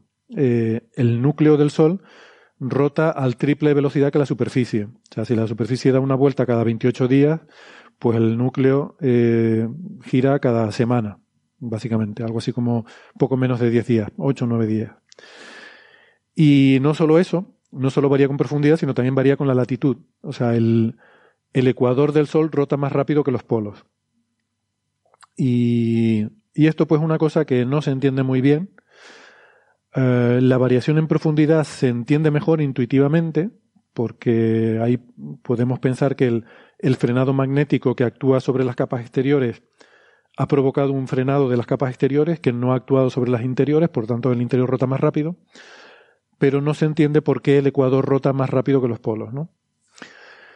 Y las simulaciones que se habían hecho hasta ahora, que es verdad que son bastante groseras, pues daban lo contrario. O sea, cuando tú lo intentas simular mmm, y dejas que ahí, metes ahí toda la física que conoces y lo pones aquello a funcionar, pues te sale que al revés, sale que los polos rotan más rápido que el ecuador. Entonces, bueno, eso era un poco un enigma que había ahí que no, no se sabía muy bien por qué. Y entonces estos dos autores, pues dicen que ellos han, han cogido un superordenador eh, que, que tienen ahí en Japón, que se llama, pues no sé si lo tengo apuntado por aquí, eh, Mm, Fugaku es el supercomputador más grande del mundo. Eh, lo era a condición de estas simulaciones, que fue en noviembre de 2020, y lo sigue siendo en noviembre de 2021. De es un supercomputador, ya os digo, el más grande del mundo, con el equivalente a 7,6 millones de cores. Ok. Eh, entonces ellos han usado este superordenador, no sé cuántos cores habrán usado, y han hecho tres simulaciones iguales, pero cada una con más resolución que la anterior. Eh, una cosa bonita de, estos trabajos es la malla que usan, ¿no? La, la, discretización. Como tú algo, algo continuo, como es una esfera, pues tú lo tienes que discretizar en píxeles, ¿no? Uno pensaría intuitivamente que cuando tú haces píxeles en una cosa esférica, pues lo haces como en coordenadas esféricas, pero que, que es como se empezó a hacer este tipo de trabajos, pero se dieron cuenta que era difícil trabajar con eso porque los polos son singularidades y a la hora de discretizarlos se acumula mucho error numérico a medida que te acercas a los polos y eso generaba problemas. Y han, eh, han descubierto que para trabajar con estos problemas esféricos es mejor usar una malla que se llama Yin Yang, que mm, es muy divertido, es como una pelota de tenis. Si ustedes ven el dibujo que tiene una pelota de tenis, ¿no? Tiene una línea. Si tú cortaras, coges un cuchillo y cortas una pelota de tenis por esa línea, te quedarían dos trozos que son como en forma de C, cada uno de ellos, que encajan eh, uno con el otro, ¿no? Eh, bueno, pues se trata de hacer una malla así en dos superficies con esa forma y como esa, esa especie de C que encaja una, una con la otra y forman una esfera, eh, aunque hay algo de solapamiento, ¿no? Pero bueno, trabajan con esa geometría y eso hace que sea mucho mejor condicionado el problema para tratarlo numéricamente. Total, lo importante, ellos hacen tres simulaciones de más gruesa a más fina, que para hacernos una idea, en la dirección radial la más gruesa tiene 96 puntos, la intermedia tiene 192 y la más fina tiene 384. Y en la dirección angular, pues por ejemplo en, la dirección eh, en la dirección de latitud, la más gruesa tiene 768 puntos, la intermedia tiene 1536 y la fina tiene 3072. Por tener un poco una idea de los números que, manejan, ¿no? Y esa simulación la dejan correr eh, durante 4000 días. Eh, no, me refiero al tiempo que dura la, eh, que tarda en correr, sino el, el tiempo de simulación, ¿no? El, el digamos el, sí, el tiempo que simulan, que es prácticamente un ciclo solar. O sea, como que parten de un estado del Sol y, los, y simulan lo que sería el equivalente a 11 años de tiempo de simulación. Y entonces, la conclusión que le sale es que en la simulación gruesa le sale como, como salían las cosas antes, o sea, mm, antisolar, los polos rotando más rápido que el ecuador. En la simulación intermedia ya la cosa mejora, ya eh, rota más rápido el ecuador y un poco más lento los polos y en la simulación fina ya sí que obtienen valores de rotación solar. Entonces la conclusión que ellos sacan es que al final todo este problema, la razón por la que no, no se podían reproducir eh, la rotación diferencial del Sol es un problema bruto de, de, potencia computacional, es cuestión de meter más píxeles. Lo que pasa, claro, a mí esta solución me parece un poco insatisfactoria porque primero, decir que la cuestión es que necesito un ordenador más grande es como un astrónomo cuando dice necesito un telescopio más grande, es como decir eh, es un problema, no sé, es potencia bruta ¿no? Eh, de, de, de, cálculo. Y sobre todo porque... Y, esto recuerda, lo que acabo de decir antes, es que no existe un ordenador más poderoso que este. Claro, claro. No, pero te pueden dar más horas en este ordenador, ¿no? Eso sí. Solo son dos autores, ¿no? Me sorprende que se dé muchísima potencia de cálculo a un grupo tan pequeño. Los físicos teóricos podemos arguir de la, de, de la, misma manera. Podemos escribir un artículo diciendo, necesitaría ser más inteligente yo para resolver.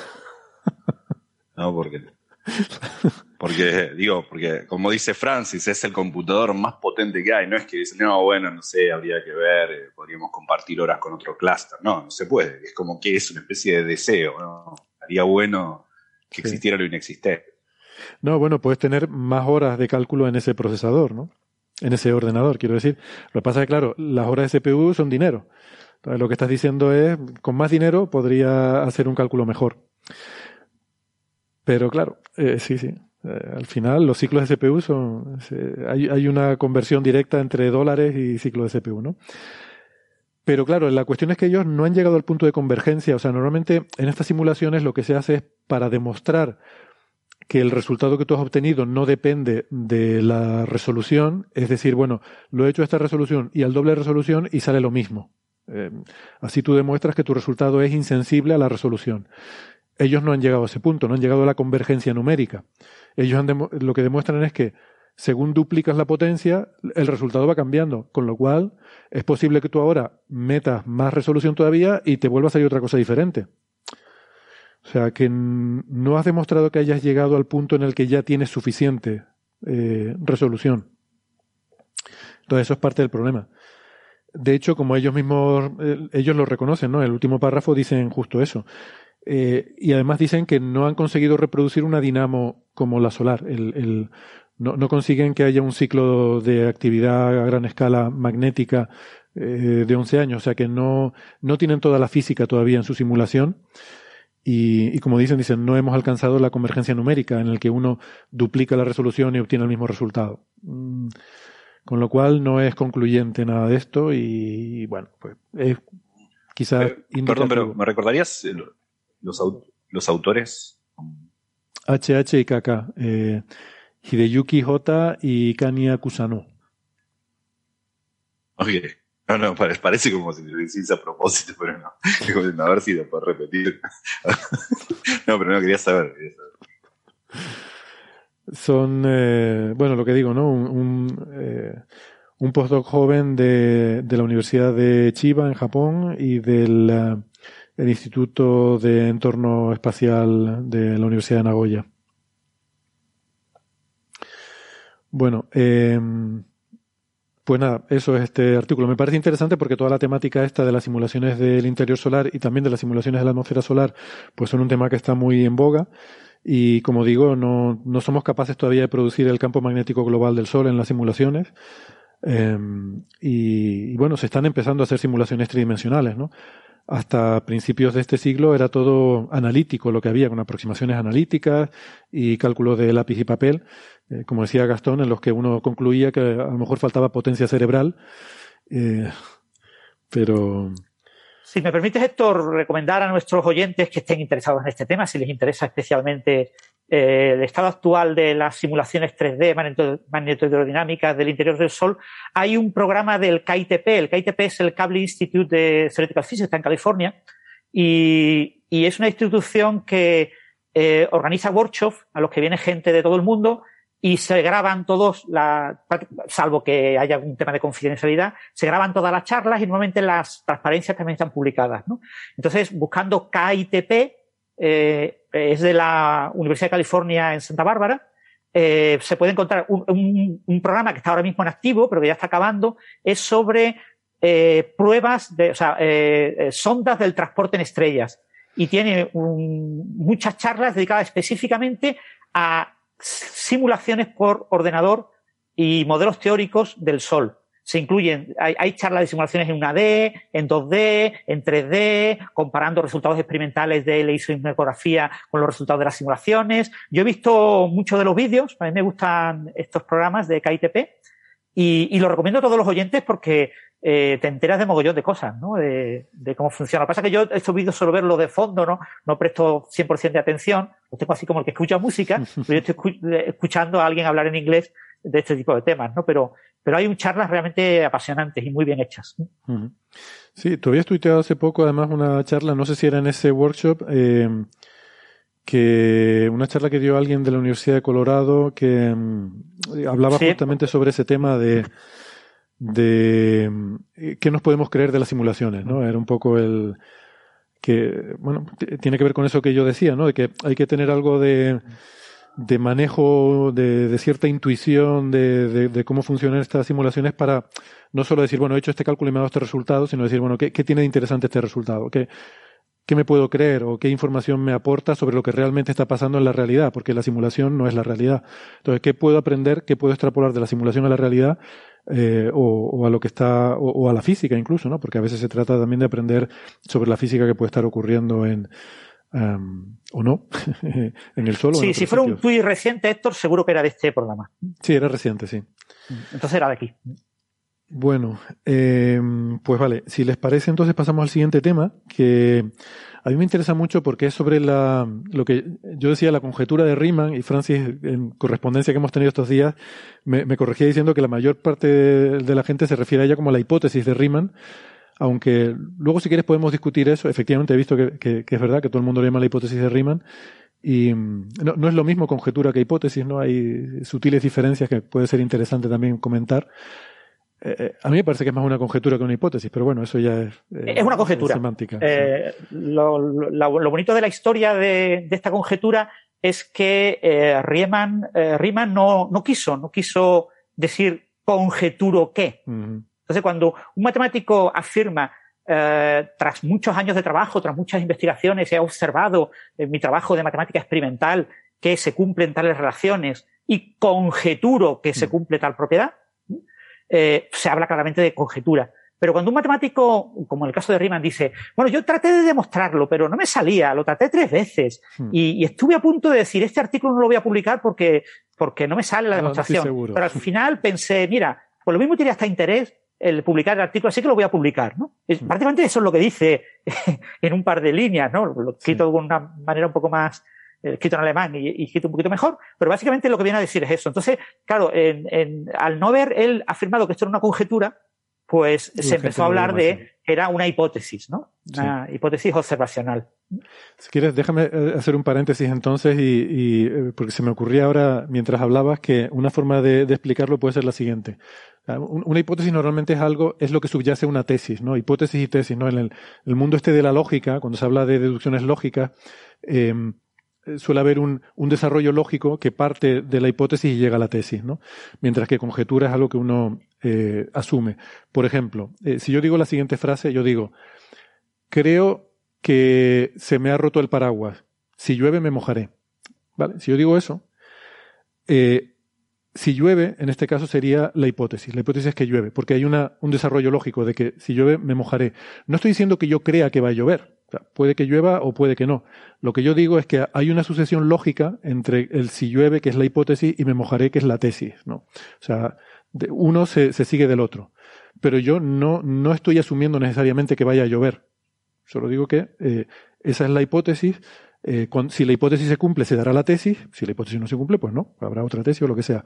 Mientras que conjetura es, creo que el paraguas se me ha roto. Ahí es donde yo expreso que no lo sé con certeza, pero tengo motivos que me hacen sospechar que el paraguas se ha roto. Entonces es algo que yo no sé, no lo puedo demostrar, pero creo que podría ser así. Esa es un poco la diferencia. O sea, es sutil. Eh, en ambos casos son cosas de las que no hay certeza, pero creo que la diferencia principal es que uno lo usas para llevar a algún sitio sin que tú necesariamente estés sugiriendo que eso es, cierto. Em, la hipótesis de Riemann o la conjetura de Riemann es eh, uno de los problemas del milenio, ¿no? Es uno de los grandes problemas de las matemáticas que, em, bueno, lo hemos oído mucho. Yo creo que entiendo la formulación del problema, pero las implicaciones más grandes me gustaría que Francis, y no sé si Gastón está puesto en el tema, nos lo puede explicar de por qué es tan difícil de demostrar, que, por qué es tan importante, creo que tiene que ver con los números primos, eh, todo este tipo de cuestiones, ¿no? Pero si quieres poder la introducción y me dices si lo he entendido bien. Seguro. El matemático Francis, yo lo único que querría decir es que hay un libro muy lindo, este libro, de, ah, mira. de Edward. Sí que tiene el paper original de, Riemann discutido y tiene todos los papers que salieron, el paper que siguió de, el paper de, Riemann es un poco después de la época en la que él resolvió, eh, escribió su libro sobre geometría, que eso es de 1854, la hipótesis es de 1859, una época muy productiva de él. Está el libro original, el paper original del discutido con detalle, es un, libro bastante técnico, ¿eh? lo recomiendo. Pero vale la pena las notas históricas también, incluso para... Sí, está muy bueno porque están los papers que le siguieron también paper de Hadamard, de Malibu de todo. digo, los que sepan de lo que estoy hablando, están. Es un lindo libro muy lindo de Edwards, se llama la, función. Como Edwards, el, autor, ¿no? Edwards. Sí, ese libro es más para matemáticos. Yo recomiendo este, que es un libro, a ver si se ve, eh, bueno, no se ve, no se ve bien. Este es un libro para mm, aficionados a la matemática, se llama La hipótesis de Riemann, ¿no? Eh, es de dos autores holandeses, eh, Roland van der Veen y Jan van de Kratz, es un libro, se llama de Riemann, La hipótesis de Riemann, eh, El problema del millón de dólares. Es un libro que te cuenta qué es un número primo, eh, qué es la distribución de los números primos, y te va contando en detalle pues cada una de las funciones, la función de contaje de números primos, cómo aparece la función z, y, o sea, eh, es un libro de matemáticas, porque además te pone ejercicio y al final del libro tienes la solución a los ejercicios, ah, pero de matemáticas de nivel de bachillerato. Ah, pues está muy Entonces, te cuenta la hipótesis de Riemann a ese nivel. Claro, el libro de Edwards es un libro mucho más técnico y, bueno, hay muchísimos libros sobre la hipótesis de Riemann porque está considerado el gran problema abierto de las matemáticas. Hmm. Bueno, pues es que hay un paper que, según ha salido en algunos medios de comunicación, ha resuelto, eh, ha demostrado la hipótesis o la conjetura de Riemann. Eh, y ahora les pediré, además Francis ha escrito una reseña en su blog que les recomiendo, porque no te muerdes la lengua precisamente, tu opinión sobre, sobre este, mm, este paper y sobre los comentarios que se han hecho, ¿no? Yo, la hipótesis, a ver si la puedo eh, resumir y me dices si, si lo digo correctamente o no. Em, se trata de eh, la función que, bueno, es, la función veces se llama de Euler-Riemann, porque primero Euler la eh, definió esta función, pero para números reales, y que luego Riemann trabajó con ella en el campo complejo, que es, es, una función, una función matemática, ¿vale? Recordemos que una función es, pues, f de x. Yo pongo un valor para x, la función me devuelve un valor. Si yo digo f de x igual a x cuadrado, pues si x vale 2, pues f de x vale 4, ¿vale? Esa es la, la parábola. Bueno, pues hay una función en particular, que es la función que se llama z, la letra griega z, creo que creo que se pronuncia así, es la, que va después de epsilon, ¿no? Eh, como decíamos que nos vamos a aprender la, el alfabeto griego con, con el coronavirus, pues bueno, pues esta es una de ellas. No confundir con la que llamamos zeta, o que otra gente llama teta o tita, que es la que es como un circulito con una raya en medio. Esta es la que en minúscula es como un churrito, se pronuncia zeta, y, y en mayúscula es como nuestra letra z. Y esa función eh, que nos la va a enseñar Gastón en el, efectivamente ese es el símbolo, nos lo enseña Gastón en el, en el libro, para los que estén siguiendo el directo en, YouTube. Eh, gracias Gastón. Esa función, bueno, es una, es una función que simplemente para un número que tú le des, si tú pones un número x, la función es el sumatorio infinito de 1 partido por 2 elevado a x, más 1 partido por 3 elevado a x, más 1 por 4, partido por 4 elevado a x. O sea, 1 partido por todos los números naturales elevado a x, sumado. Infinitamente. O sea, para cada x, esa suma infinita, mm, que es otro número. O sea, es una función, no tiene ninguna mística, es una función como cualquier otra. Dado un número, te vuelve otro número. Y una de las cosas, eh, y x puede ser un número complejo. Y una de las cosas, de las primeras cosas que es un matemático cuando está analizando o estudiando una función, es buscar sus ceros. O sea, los puntos en los cuales son los valores de x para los cuales la función vale cero. Que si yo digo, pues la función x cuadrado, la parábola, pues solo tiene un cero, que es el x igual a cero. Para x igual a cero, x al cuadrado también vale cero. Bueno, pues ¿cuáles son los ceros de la función z de, de Riemann o de Euler-Riemann? Pues sabemos que hay unas soluciones triviales que son todos los números enteros negativos. Un momento, Pares. Héctor, un punto Sí. muy importante. Usando como base lo que tú acabas de decir, Mm. es decir, que la función z de Riemann se define como la serie esa de 1 más 1 partido 2 elevado. Esa serie es convergente solamente para x mayor que 1. Ujú. Y para x mayor que 1, la función z no tiene ningún cero. Ok, interesante. ¿Vale? O sea, eh, la función, lo que tú has definido es una cosa que no tiene ningún cero. Por lo tanto, no tiene ningún sentido en su dominio encontrar ceros. Vale. Eh, Lo que pasa es que Riemann descubrió que necesitaba que tuviera ceros entonces la extendió, que es lo que hablaré yo después de que tú acabes. Pero quería hacer inciso para que quedara claro. Vale, sí, porque lo ¿Sí? que iba a decir es que lo que sí se ha demostrado es que los posibles ceros no triviales de esa función, bueno, porque sí tiene ceros triviales en los pares negativos, ¿no? Exactamente. Exactamente. O sea, lo- los pares negativos sí son soluciones, son, son ceros de esa función, del sumatorio infinito, ¿correcto? No, de la extensión Ah, de del sumatorio extensión. infinito a todo el plano complejo. Al plano complejo, vale. ¿Vale? Eso es, ese es el gran eh, salto conceptual que dio Riemann que no dio Euler. Euler solo veía lo que eh, veíamos en variable real y, y Riemann lo extendió a, a variable compleja, entonces a X la convirtió en una eh, variable compleja que tiene una Vale. componente real, una componente imaginaria. Bueno, perdón, no sé si todo el mundo, exacto, no sé si todo el mundo está familiarizado con los números complejos, que son, es una extensión de los números reales, ¿no? Sabemos que en los números reales no hay una solución a la raíz de un número negativo. Un número negativo no existe ningún número real que, que sea raíz de un número negativo. Entonces, elevado al cuadrado de un número negativo. Exacto, que elevado al cuadrado de un número negativo. Entonces, lo que se ha hecho es extenderlo, nos inventamos un- una serie de números que llamamos imaginarios, los cuales hay, hay un número que es la raíz de menos uno, que lo llamamos el, el número i, que es un número imaginario, y en base a eso podemos construir una, una versión, unos números complejos que tienen una parte real y una parte imaginaria en las que aparecen raíces de números negativos. Entonces, lo interesante es que en esa extensión que hace Riemann de la función de Euler, que la hace al plano complejo, hay una serie de ceros que son esos triviales que digo, que son conocidos, que son todos los pares negativos. En todo, para todo x que sea un par negativo, esa función vale cero, pero esos no son los interesantes. Los interesantes son los no triviales que sí sabemos que están acotados, que deben estar entre 0 y 1, ¿no? Y la conjetura de Riemann, él se dio cuenta de que todos los ceros que él podía calcular de esa función tenían su parte real, valía un medio.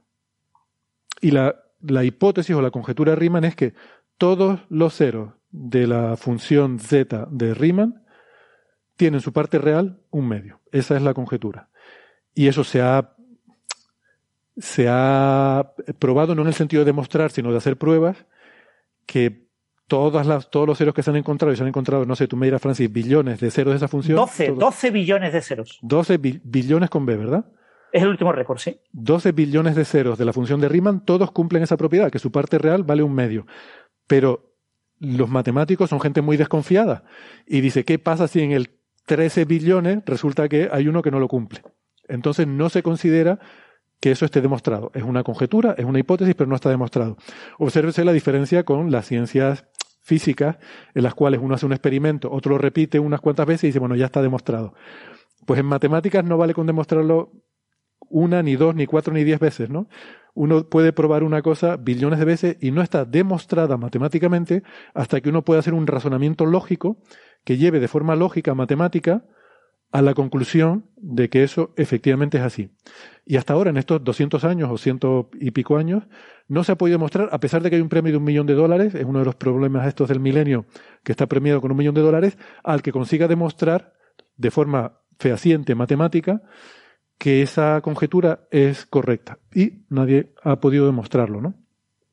Creo que el premio también sirve si demuestras que es falsa. ¿eh?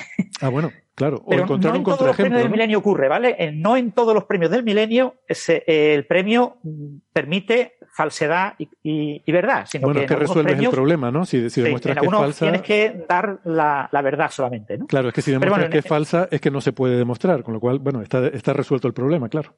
Sí, pero bueno, tiene que venir especificado en el enunciado del premio, que también se te dará el premio si lo haces así. Vale, vale. ¿vale? En este caso está especificado, ¿vale? Eh, bueno, eh, Y, yo y esto- y esto tiene que ver con los números primos también, ¿verdad? exactamente, ese es el punto quizás clave de todo este asunto y por qué Riemann trabajó este tema. O sea, esto, perdona, no es un mero problema académico, sí, una elucubración ociosa, sino que esta función tiene aplicaciones, aunque parezca mentira, una cosa que parece tan arbitraria, no, tiene aplicaciones reales en física matemática, física estadística, una serie de campos, y además, como tiene que ver con los números primos, y ahora los números primos son súper importantes porque toda nuestra criptografía está basada en números primos, yo no sé si esto tiene algo que ver con esto o no, ya tú me dirás, pero... Bueno, esto te que dejar muy claro. Todo el mundo pregunta, ¿no? ¿Y sirve para algo? ¿Tiene alguna aplicación práctica?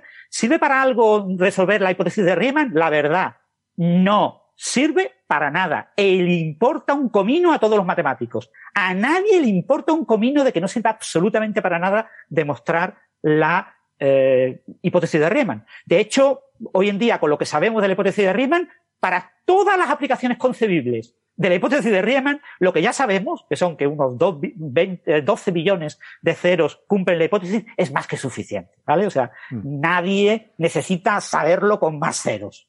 ¿Eh? O sea, que nadie piense que necesitamos resolver este problema por eh, que tenga aplicaciones prácticas. Eh, Esto es como los Por- decimales de pi, ¿no? Que, que no por sacar más decimales va a servir para nada en la práctica, sino que Exactamente.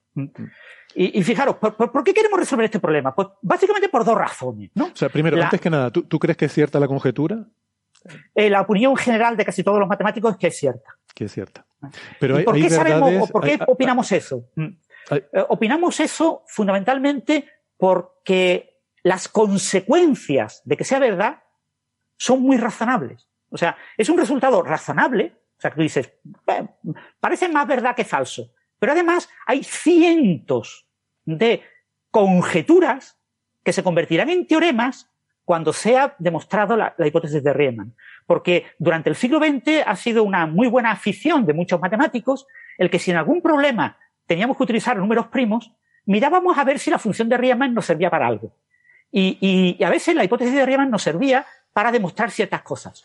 Y entonces hay cientos de teoremas que están diciendo, si se cumple la hipótesis de Riemann, es verdad esto.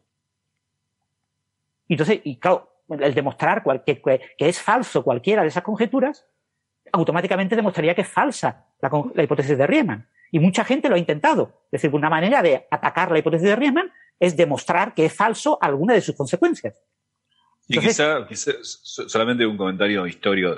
eh, cuando nosotros nacimos, también estaba como gran problema abierto, era la, eh, digamos, el teorema de Fermat, ¿no? Ujú. Se dice teorema en ese caso porque se arguía que él lo había demostrado, pero nunca se encontró la prueba. Eh, El último Y, teorema de claro, Fermat. el último teorema de Fermat. Y, y en ese momento, y ahora, hay problemas de matemática que son simples de enunciar y son vitales, como este, como el de Fermat, como la hipótesis de Riemann, como la conjetura de Goldbach, que son tan difíciles y tan celebérrimos en matemática, incluso los matemáticos que están trabajando en demostrarlos, no dicen que están trabajando en demostrarlos porque son tan complicados que uno queda como poco serio si se está trabajando en eso, porque nadie lo va a probar. Entonces, un poco relacionado con eso y con lo que acaba de contar Francis, de que resolver uno de estos problemas hace resolver otros y viceversa, porque están encajonados. O sea, uno resuelve uno si el anterior es, cierto. Cuando Wiles estaba demostrando, estaba trabajando en demostrar el, último teorema de Fermat, en realidad él anunciaba su resultado como estoy trabajando en probar la conjetura de Shimura-Taniyama, esta relación entre las formas modulares y, las L series, porque, porque en efecto, justamente se encajonan los problemas. Alguien había probado previamente que si no demostraba la conjetura esa estaba.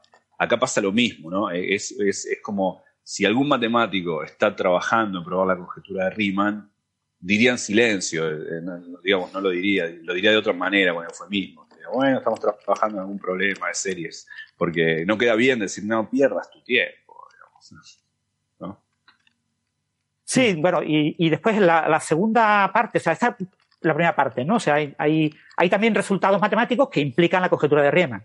¿eh? Es decir, eh, hay, hay, resultados matemáticos que si yo los demuestro, ese resultado que aparentemente no tiene nada que ver, ya se ha demostrado que automáticamente dará lugar a la hipótesis de Riemann, eh, como ocurrió con el último teorema de Fermat, ¿no? Que, eh, y entonces, eh, eh, pues digamos que el trabajo que se invirtió en esos resultados, hay también cientos de resultados que implican la hipótesis de Riemann. ¿eh? Entonces, ahora mismo tenemos mm, pues casi mil resultados matemáticos importantes que están alrededor, todos alrededor de la hipótesis de Riemann. Resultados de la hipótesis de Riemann y resultados que implican la hipótesis de Riemann. Y todo eso quedaría perfectamente redondo si eh, se demostrara la hipótesis de Riemann. Por eso es un resultado muy importante. Pero hay una segunda consecuencia importante de demostrar un resultado como la hipótesis, de Riemann, que es lo que pasó con el último teorema de Fermat de Andrew Wiles. Eh, eh, es el desarrollo de herramientas. Lo que los matemáticos hacemos, básicamente, es construir herramientas. O sea, la gente dice, no, las matemáticas se descubren, se inventan. Bueno, lo, los matemáticos jugamos eh, manejando herramientas y creando, inventando nuevas herramientas para resolver problemas. Entonces, lo que todos los matemáticos pensamos que va a ocurrir cuando se demuestre eh, la hipótesis de Riemann es que se van a tener que inventar nuevas matemáticas, se van a tener que inventar nuevas herramientas matemáticas para demostrar la hipótesis de Riemann. Y que esas herramientas sí podrían tener aplicaciones. Aplicaciones a otras áreas de la matemática, pero también incluso aplicaciones prácticas. Eso pasó con el último teorema de Fermat, la herramienta, las herramientas de curvas elípticas que eh, utilizaba Andrew Wiles en su demostración, se pusieron de moda y en pocos años, en cinco o seis años, ya había técnicas, por ejemplo, de cifrado, de criptografía, eh, que estaban basadas en curvas elípticas. Entonces, eh, hoy en día hay algoritmos que tú puedes utilizar, tú puedes, mm, eh, en transacciones bancarias, utilizar un algoritmo basado en herramientas matemáticas que surgieron del intento de demostrar el último teorema de Fermat utilizando la línea de razonamiento de demostración de Andrew Wiles. Eso es lo que pretendemos con la hipótesis de Riemann. ¿Y por qué está relacionada con los números primos? O sea, ¿qué es lo que nos va a ayudar a entender la hipótesis de Riemann sobre los números primos? La verdad, en llano, nada. ¿Vale? O sea, que quede claro, ¿vale? Nada. Todo lo que nos puede ayudar que la hipótesis de Riemann sea verdad o falso, ya lo sabemos, ¿vale? Eh, eh, pero bueno, eh, lo importante es que desde el punto de vista matemático podemos utilizar una estimación de la densidad de números primos conforme el, intervalo de números que yo considero más grande. O sea, la, la, hipótesis de Riemann, lo que hizo Riemann fue obtener algo que en apariencia, en su época, en 1859, parecía absolutamente imposible y que hoy en día nos sigue aún maravillando. Y es obtener una fórmula exacta para una función que cuenta el número de primos. La función pi, la función que se llama la función de, de contaje de número de primos, eh, eh, pi de x me da el número de números primos que son menores que x. Por ejemplo, pi de 20. Pues pi de 20 son cuántos números primos hay por debajo de 20. El 2, el 3, el 5, el 7, el 11, el 13, mm. el 17 y el 19. Es decir, función, hay 8. Esa función sería como escalonada, ¿no? Es como Claro, es una función que va eh, siendo constante a trozos, es decir, va pegando un escalón de constante tamaño 1. hasta que llegas a un primo y entonces sube, ¿no? Claro, y, y en cada primo te pega un salto de un escalón de 1. Mm. Entonces, es una función constante a trozos. Esa función es una función que asintóticamente, o sea, para x muy grande, se parece mucho a x partido logaritmo de x, logaritmo neperiano de x. Y eso ya lo descubrió Euler, ¿vale? Y, eso es una muy buena estimación. Para prácticamente todas las necesidades que tiene un ingeniero o alguien que necesite matemáticas aplicadas sobre números primos y su distribución, con eso le basta, ¿vale? Eso es el, tema de los números primos y, y con, esa aproximación, x partido logaritmo neperiano de x es suficiente. Pero no tenemos una fórmula exacta para que sea explícita, que sea bonita, que se pueda escribir una línea, que se pueda poner una camiseta. A los matemáticos nos encantan las fórmulas que se escriben en camisetas. No, no, podemos, no tenemos una fórmula para la función contadora de primos pi. Y lo que se le ocurrió a Riemann es, bueno, pero ¿y si cambio la función contadora de números primos y uso una función diferente? Lo que se llamó la función contadora de números primos de Riemann. La llamada función logarítmica contadora de números primos. Esta función lo que hace es eh, contar no solo los números primos, sino también las potencias de los números primos. Y además la cuenta, la, mm, la media, la, promedia, le pone un peso, eh, eh, que es el logaritmo del número primo.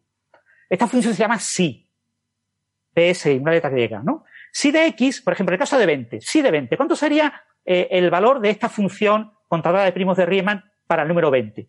Bueno, pues el primer primo es el número 2. Su potencia 2 al cuadrado también es menor de 20. 2 al cubo también es menor de 20. 2 a la 4, 16 también es menor de 20. Pero 2 elevado a 5 ya es mayor de 20. Yo tengo cuatro potencias del número 2 por debajo de 20. Bueno, pues voy a tener un término que va a ser 4 por el logaritmo neperiano de 2. Recojo el 3, el siguiente primo. 3 al cuadrado, 9, menor que 20, pero 3 al cubo, 27, mayor.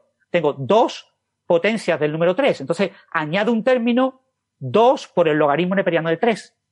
5, 5 al cuadrado es 25, se pasa. Solo tengo 1. Entonces, 1 eh, por el logaritmo neperiano de 5, es decir, logaritmo neperiano de 5 y ya lo mismo con los demás primos. Logaritmo neperiano de 7 más logaritmo neperiano de 11, 13, 17 y 19. Sumo todos esos números, me da algo parecido a 19 y ese es el valor de la función sí. Esto también es una función escalonada, pero tiene los escalones muy diferentes, ¿no?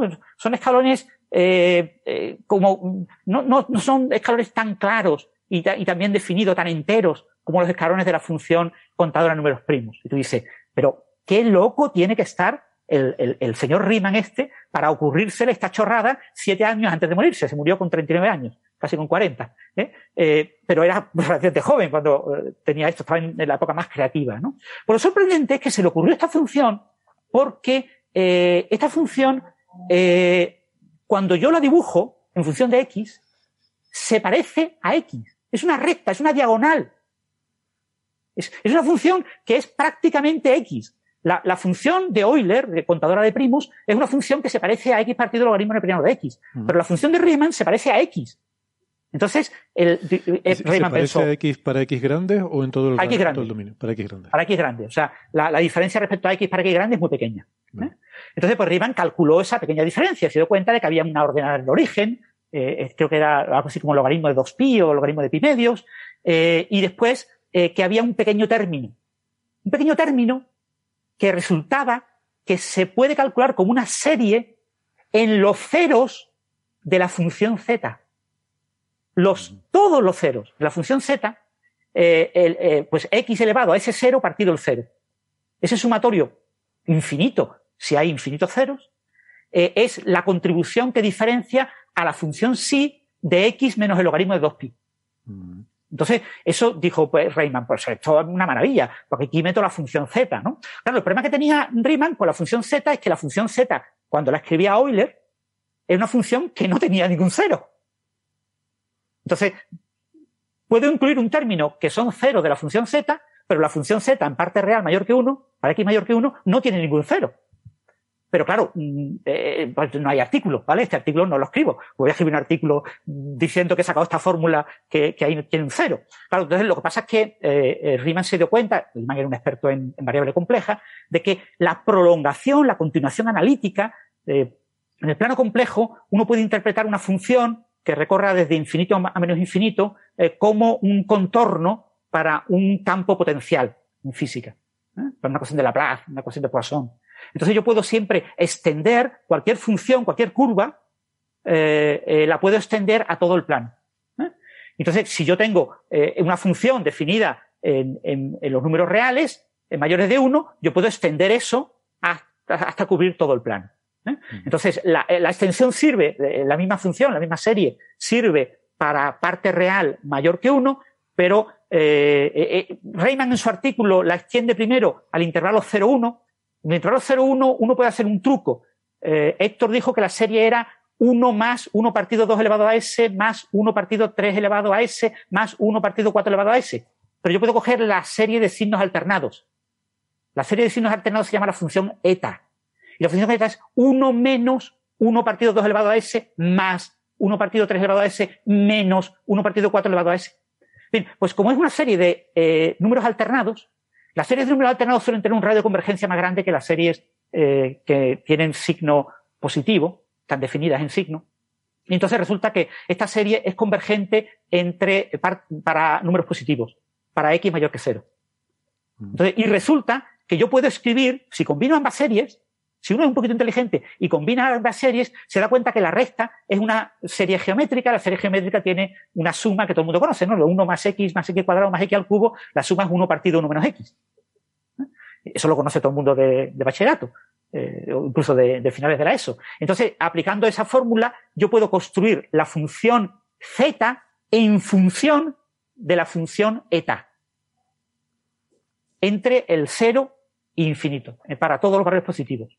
Y después la gran contribución, la contribución absolutamente maravillosa, radical y, que solamente un genio eh, se le puede ocurrir en aquella época, hoy en día todo el mundo lo busca de manera sistemática imitando a Riemann, es lo que se llama la ecuación funcional eh, de Riemann. Riemann se dio cuenta de que la función z tenía una simetría respecto a, la línea crítica, respecto a la parte real igual a un medio, de tal manera de que los valores negativos, los valores con parte real negativa, se pueden mapear con los valores de parte real mayor que 1. Entonces hay una expresión que incluye un seno, eh, eh, que incluye un seno y, un factorial, la función gamma, que me relaciona los valores de la función z, digamos, la función z en menos, e, eh, x, con los valores en 1 más x. Entonces, tengo una función que converge para valores mayores que 1, que me permite calcular los valores negativos. Pero eso sí, con el aditivo de que aparece un seno que en ciertos lugares vale cero. ¿En qué lugares vale cero? Exactamente los números pares negativos. En menos 2, en menos 4, en menos 6, como ha dicho Héctor, son los llamados ceros triviales, porque son ceros por construcción de la propia relación funcional. Entonces, la relación funcional me permite extender la función z a todo el plano complejo. ¿eh? Eh, y, eh, ahora la gran pregunta es, ya tengo los ceros negativos los ceros, que es menos 2, menos 4, menos 6, para mi fórmula exacta para la eh, función logarítmica contadora de números primos, la función de, Riemann, pues yo puedo calcular ese, sumatorio que va en función de los ceros para todos los ceros eh, triviales. ¿eh? Los números menos 2, menos 4, menos 6, eso se calcula muy fácilmente, es un logaritmo, es un término muy pequeño, afecta muy poquito para x grande. Y, pero me queda otro término, me queda otro término, es, ¿pueden haber otros ceros? ¿Y dónde estarán esos ceros? Se puede demostrarlo, solo Riemann, que no pueden estar en parte real 0 y en parte real 1. Tienen que estar obligatoriamente entre, eh, en el intervalo parte real entre 0 y 1. ¿Vale? Eh, entonces, esos ceros, además, se puede demostrar que son ceros, son parejas conjugadas, es decir, si un número complejo, eh, la función es simétrica respecto al eje horizontal, si un número complejo es cero, también es cero el conjugado. ¿Vale? Parte real más parte imaginaria por la i compleja o parte real menos la parte imaginaria. Y si además esos ceros por la ecuación funcional están simétricos respecto a la línea crítica, es decir, si la parte real es de un cero es mayor que un medio, pues hay cuatro ceros. Está el conjugado con parte imaginaria negativa, el simétrico respecto a la línea crítica y el conjugado. Entonces, si yo tengo un cero que no esté en la línea crítica, en realidad tengo cuatro ceros que contribuyen a la expresión. Algún oyente inquieto me estará diciendo, vamos a ver, Francis ha dicho que se estaba estimando una función que cuenta el número de primos, aunque lo cuente de manera logarítmica o de manera rara. Eso es un número real, pero los ceros son complejos. Bueno, el, el término que contribuye, que es x elevado a rho, cuando tú tienes en cuenta que tienes x elevado a rho más x elevado al conjugado de rho, cuando haces los cálculos te das cuenta de que sale un número real. ¿Vale? Sale una amplitud, que depende de una potencia, de x a la parte real eh, del, del cero, multiplicado por un coseno que tiene una frecuencia que depende de la parte imaginaria. ¿vale? O sea, la parte imaginaria del número, digamos, vamos subiendo en el plano, tengo una recta, pues como voy subiendo en la recta, eso me da la frecuencia a la que oscila, entonces tienes como lo que llaman la música de los números primos. Tienes como una función oscilatoria, una función un poco rara, porque no es, no es, un, no es un tono puro, no es un seno, no es un coseno, no es un, sino que es un coseno cuya frecuencia está deformada, eh, y, entonces, pues, uh, pero bueno, es, es, un, es, un, tono, ¿vale? Y tienes diferentes tonos y, y tienes la amplitud de los tonos es X, el, el, número, elevado a la parte real. Si todos los ceros están en la línea crítica, como sugirió, eh, realmente no, no, conjeturó, como sugirió eh, Riemann, como creemos hoy en día la mayoría de los matemáticos, pues entonces todos los tonos tendrán la misma amplitud. Esto será como una armonía musical en la que todo suena eh, perfecto. ¿eh? A lo que tiene que sonar todo es la raíz cuadrada de x, parte real igual a un medio, multiplicado por un coseno. El coseno tiene diferentes frecuencias, ¿eh? frecuencia rara porque, eh, pero es una cosa, toda la amplitud siempre es la misma. Si hay al menos uno, al menos un cero que esté fuera de la línea crítica, aunque esté muy cerquita de la línea crítica, aparecerá una disonancia, porque aparecerá esa frecuencia elevada la frecuencia de su parte imaginaria, eh, multiplicado por x elevado a un medio más algo. Ese más algo será esa pequeña distancia que tiene, que está fuera de la línea crítica. Entonces, será como un poquito más grande, un pelín más grande, aunque sea un pelín, pero ya es una disonancia, entre comillas, ¿no? Eso habla, eh, es un gran divulgador de la matemática, tiene un libro que se llama La música de los primos, en lo que cuenta esto, es un libro muy recomendable, está en español también. Pues el, entonces lo que, lo que Riemann no, nos plantea es, es, es, eso, es un, un resultado eh, que eh, el resultado más importante, que es una fórmula para poder contar números primos, es válido, sea la hipótesis de Riemann cierta o sea falsa. ¿vale? La fórmula está ahí y la puede usar. ¿Eh? Lo que cambia, eh, el término este que depende de los ceros es muy pequeño. Asintóticamente, para números primos grandes es despreciable. O sea que me da lo mismo que haya muchos ceros fuera de la línea crítica, infinito fuera de la línea crítica o no. Sabemos que la línea crítica hay infinitos, ¿vale? Esto lo sugirió Riemann y se demostró al principio del siglo XX. Y, y, pero podría haber unos cuantos fuera de la línea crítica, ¿no? Entonces, la, la hipótesis de Riemann es importante no para entender los números primos, sino porque creemos que cuando se demuestre eh, vendrá acompañada de herramientas matemáticas novedosas que serán muy útiles. Y mm, entonces lo que no crees que es muy útil es esta aproximación de demostraciones físicas experimentales que hay en el paper este, que es la noticia de que ha salido en medios de comunicación, y que te pediría que nos resumas, pero muy brevemente, porque ya, ya vamos bastante, bastante Sí, pasaditos de pero lo- tiempo. intento resumirlo lo más rápido posible. Eh, eh, hay varios problemas físicos, eh, por ejemplo, operadores cuánticos cuyo espectro, eh, si el operador es hermitiano y tiene un cierto tipo de espectro, pues automáticamente es verdad la hipótesis de Riemann. Y hay varios resultados matemáticos que se pueden interpretar con herramientas físicas. Uno de los resultados matemáticos que implica la hipótesis de Riemann es el comportamiento asintótico, el cómo crece una cierta función que se llama la función de Mertens. Bien, pues la función de Mertens apareció en algunos problemas relacionados con caminos aleatorios, en física, en mecánica estadística.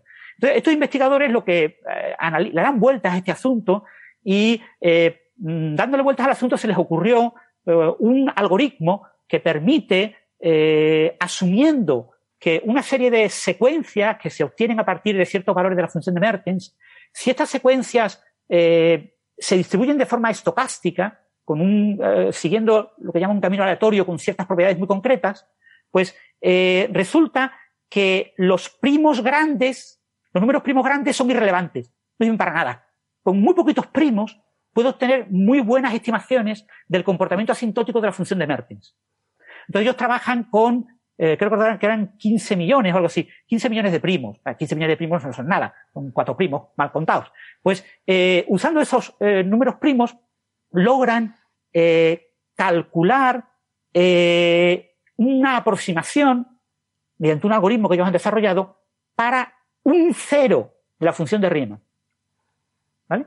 Y su algoritmo, si se aplica bien, yo la verdad no lo entiendo eh, del todo, con todo detalle, porque mm, ellos dicen que si el cero fuera un cero complejo, o sea, si no fuera un cero que estuviera en línea crítica, aparecería. Pero yo cuando veo su algoritmo no lo veo tan claro, yo no lo tengo tan claro. Yo creo que su algoritmo está sesgado a ver solamente números reales, pero puede que si yo me esté equivocando. Entonces su algoritmo les permite, por ejemplo, calcular eh, el cero de la función Riemann que está en la posición 10 elevado a 21. ¿Vale? Y dices, pero ¿cómo? El 10 a la 21. No estamos hablando del, del que está a, a, a, a 15 billones, ¿no? Estamos hablando de 10 a la 21, ¿no? De millones, de millones, de millones, de millones. Claro, no, no- tienes que calcular los 10 a la 20. Claro, no tienes que calcular los días 21, los ceros anteriores. Puedes calcular directamente ese cero. O sea, ahí hay algunas estimaciones, algunas estimaciones estadísticas, eh, y ellos han comparado su resultado con esas estimaciones estadísticas. Entonces ellos tienen un resultado que tiene una serie de dígitos, tiene como 100 dígitos, y lo comparan con una estimación que hay estadística y ven que hay un pequeño error, pero que es compatible con su algoritmo. ¿vale? Entonces dicen, bueno, seguro que mi número tiene que estar bien. Mi algoritmo tiene que estar bien porque se parece a estos resultados. ¿no? Entonces ahora vamos a calcular el cero en una posición de verdad grande. Google. Un Google. Google es 10 elevado a 100. Entonces calculan, con su algoritmo, el cero que se encuentra en la posición 10 elevado a 100.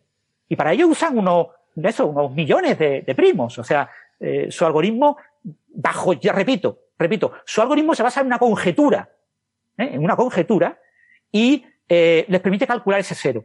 Y al calcular ese cero les da un cero real. Y dice, está en la línea crítica. Si el, número, el cero en la posición 10 elevado a 100 está en una línea crítica, ¿eso qué significa? Pues eso significa, y, lo ponen escrito en su artículo, que es muy improbable que la hipótesis de Riemann sea incorrecta. Es decir, estos autores plantean una conjetura, desarrollan un algoritmo a partir de esa conjetura, con ese algoritmo obtienen unos poquitos resultados, muy poquitos resultados, algunos validan esos resultados de manera aproximada, otros no los validan y algunos son muy grandes, y de todo eso, de ese experimento matemático, de esa matemática experimental, concluyen, la hipótesis de Riemann es muy improbable. ¿Qué es lo que han dicho los medios? Los medios han dicho solución física de la hipótesis de Riemann. Mm. O sea, no pueden decir demostración. Yo, te pregunto, en la última frase del resumen, textualmente, en el abstract, ¿no? El resumen del artículo, del paper de esta gente, dice, a la vista del argumento de probabilidad teórica y de la gran batería de test eh, estadísticos, podemos concluir que, aunque una violación de la hipótesis de Riemann, estrictamente hablando, no es imposible, es, sin embargo, extremadamente improbable. Vale. De esta frase, ¿cómo sacan los medios? Se ha demostrado la hipótesis de Riemann. Claro, eh, no lo pueden sacar, ¿vale? Pero los autores, además, bueno, el, el, segundo autor tiene un artículo aparte que explica este, un artículo más cortito en la revista Symmetry que explica un poquito brevemente pues, lo importante que es este artículo, ¿no? Y comenta eso. el argumento de los autores básicamente es el concepto de improbabilidad, ¿no? Eh, hoy en día no tenemos posibilidad de ver el landscape, el panorama de todas las demostraciones posibles. El espacio de todas las demostraciones posibles no lo podemos estudiar, no sabemos mm, dotarlo de una métrica para poder medir probabilidades. Es decir, hoy en día los matemáticos no sabemos calcular la probabilidad de que una demostración exista o no exista. Eso, eso, eso, no son palabras correctas matemáticamente, no se pueden formular matemáticamente de forma rigurosa. Pero estos, estos son físicos. Entonces, como son físicos, ellos lo ignoran y entonces ellos hablan por eso de que su resultado, como se ha calculado para un Google, pues tiene que, eso, un Google es mucho, ¿eh? ¿eh? Pues entonces eso implica que es muy improbable que la hipótesis de Riemann fuera eh, falsa. Pero lo que es cierto es que incluso si se hubiera comprobado para todos los números, desde el primer cero hasta el cero número 10 elevado a 100, esto es virtualmente imposible, porque requeriría más tiempo que la vida del universo en el ordenador más rápido concebible y no cabría el resultado en ningún lado. Pero bueno, suponiendo que eso se pudiera calcular, tampoco se habría demostrado la hipótesis de Riemann. Ni, se, ni se estaría más próximo, porque hay varios teoremas matemáticos eh, varias conjeturas que se han demostrado que son falsas porque se ha encontrado un contraejemplo en 10 elevado a 10 elevado a 10 elevado a 647. Números absolutamente inconcebibles. Números que no podemos ni pensar ni escribir. ¿eh? Porque no, no estamos hablando del número de partículas que hay en el universo, es que son números que dejan a ese número en cero. O sea, para esos números, el número de partículas del universo es cero, cero, patatero. Entonces, eh, eh, realmente necesitamos una demostración. Y esto lo único que es es eso, es un, bueno, un nuevo resultado numérico que, bueno, es curioso, es divertido, está bien, o sea, el artículo está bien. Eh, ya os digo, a mí, mm, pero yo no soy experto, entonces, lo mismo hay sutilezas que me han quedado. Yo no me creo que este algoritmo solo produzca, ya, yo creo que este algoritmo solo produce números reales. O sea, ceros en la línea crítica y que no produce números complejos, pero los autores dicen que sí, entonces ellos son los expertos. Yo propongo que se haga una cosa, que es que a los autores de este artículo se les dé una fracción del premio igual a la posición del cero que han encontrado dividido por la posición máxima de, de, todos los, de, de, todos los ceros que pueda haber. Bueno, de todas formas, los propios autores lo dicen, ¿eh? o sea, lo dicen en ese artículo, cuando miras la parte final de conclusiones, dicen que no han demostrado la hipótesis, o sea, que ellos no, no pueden. Entonces, eh, el, los premios del milenio. 10 elevado a 100 dividido por infinito. sí, en los premios del milenio lo que se espera es que el autor envíe su demostración publicada en una revista a eh, Instituto Clay. Y el Instituto Clay evalúa eso. En el caso de, del único premio que se ha resuelto, que es el de Perelman, como Perelman era como era, pues eh, se decidió crear un comité que, que, verificara la prueba y que fuera el que enviara oficialmente la demostración como correcta, ¿no? Pero en este caso, obviamente los autores ni se van a atrever ni nada, ni tiene ningún sentido que lo hagan, de enviar esta, esta, esta cosa, que bueno, que es divertida, pero ya está, una, una cosa para leer, disfrutar y olvidar. Mm. Y se disfruta sobre todo cuando te enteras lo del Google, ¿no? Cuando ves el Google ahí en medio y dices, es que estos señores están buscando ecomediáticos, ¿no? Pero, Mira, yo Pero creo que Hay, hay, que- yo, yo creo que se están equivocando con esto. sobrados ejemplos, ¿no? Sí. Bueno, No, dale, dale que tú, cada Gastón. tanto aparece, aparece. Ah, perdón, hay un delay.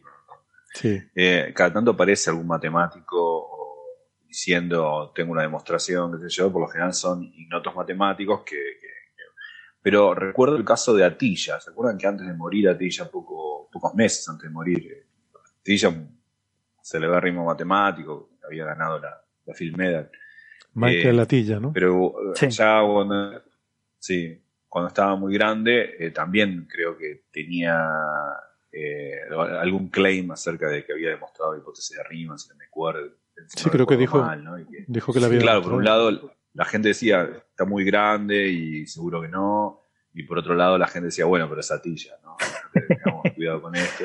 eso ya lo Eh, comentamos, ¿no? En bueno, Coffee Break, ¿no? Esto, final Mm.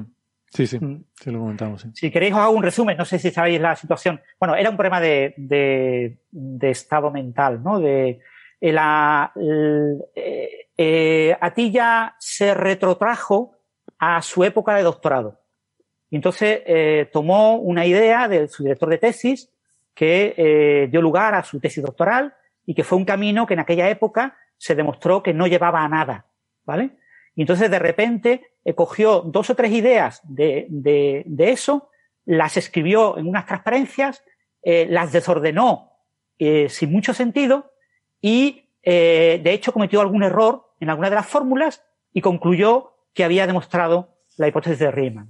Su demostración era tan sencilla como si mi director de tesis dice que lo que él me dijo que servía para demostrar la, la, hipótesis de Riemann era un camino correcto, porque mi director de tesis es muy bueno, muy listo, pues eh, con toda seguridad eh, esto tenía que ser el camino correcto para la demostración de la hipótesis de Riemann. Y esa era su demostración, en una transparencia, ¿no? Si, si mm, eh, es verdad que lo que me dijeron es verdad, pues entonces la hipótesis de Riemann está demostrada. En, una transparencia con dos fórmulas, ponían una fórmula que era lo que él se suponía que él tenía que trabajar y demostrar y que no lo logró porque no se puede, porque es falso, en su época, pero bueno, su tesis doctoral la leyó y la defendió. Entonces, claro, eh, eh, darle mucho eco a este resultado de, de Michael Atilla, esa gente que decía, es que como es Michael Atilla tiene que ser verdad. Pero tú leías ese resultado y decías, pero mm, es que esto no tiene ni pies ni cabeza. Pero es que además tiene errores de signo, eh, porque, claro, para mm, evaluar eso, bueno, las personas que, por desgracia, eh, ignoraban completamente el- la tesis doctoral de Atilla y quién le dirigió la tesis, pues no veían el nombre del director en las transparencias. Pero cuando tú ves el nombre del director de Atilla en las transparencias, rápidamente te vas a, los trabajos de Atilla con ese señor y te das cuenta, uy, pues él es un director de tesis. Uy, pero si esto que está diciendo aquí es lo que le mandó que hiciera, pero si, eh, si lo dicen los artículos, si lo tiene escrito, que esto no funciona. Y ahora de repente se está acordando de esa época de juventud. Cuando alguien, eh, ya con muchos años de edad, poco antes, meses antes de morirse, te dice eso, eh, eh, después del fallecimiento de su mujer, que había sido relativamente reciente, eh, pues tú te das cuenta de que es lo que le pasa a muchos ancianos que conocemos en nuestro entorno, ¿vale? Muchos ancianos que conocemos en nuestro entorno, que ya tienen una cierta edad, se acuerdan de su época de juventud, no se acuerdan de lo que hicieron ayer, no se acuerdan de lo que hicieron hace un mes, pero se acuerdan perfectamente del fulanito que una vez lanzó la pelota y que chocó contra la ventana, ¿no? Bueno, y, la mili, no te digo. y, y ese tipo de cosas. Entonces, te acuerdas de ese tipo, te cuentan esas historias con una ilusión, como si lo estuvieran viviendo, ¿no?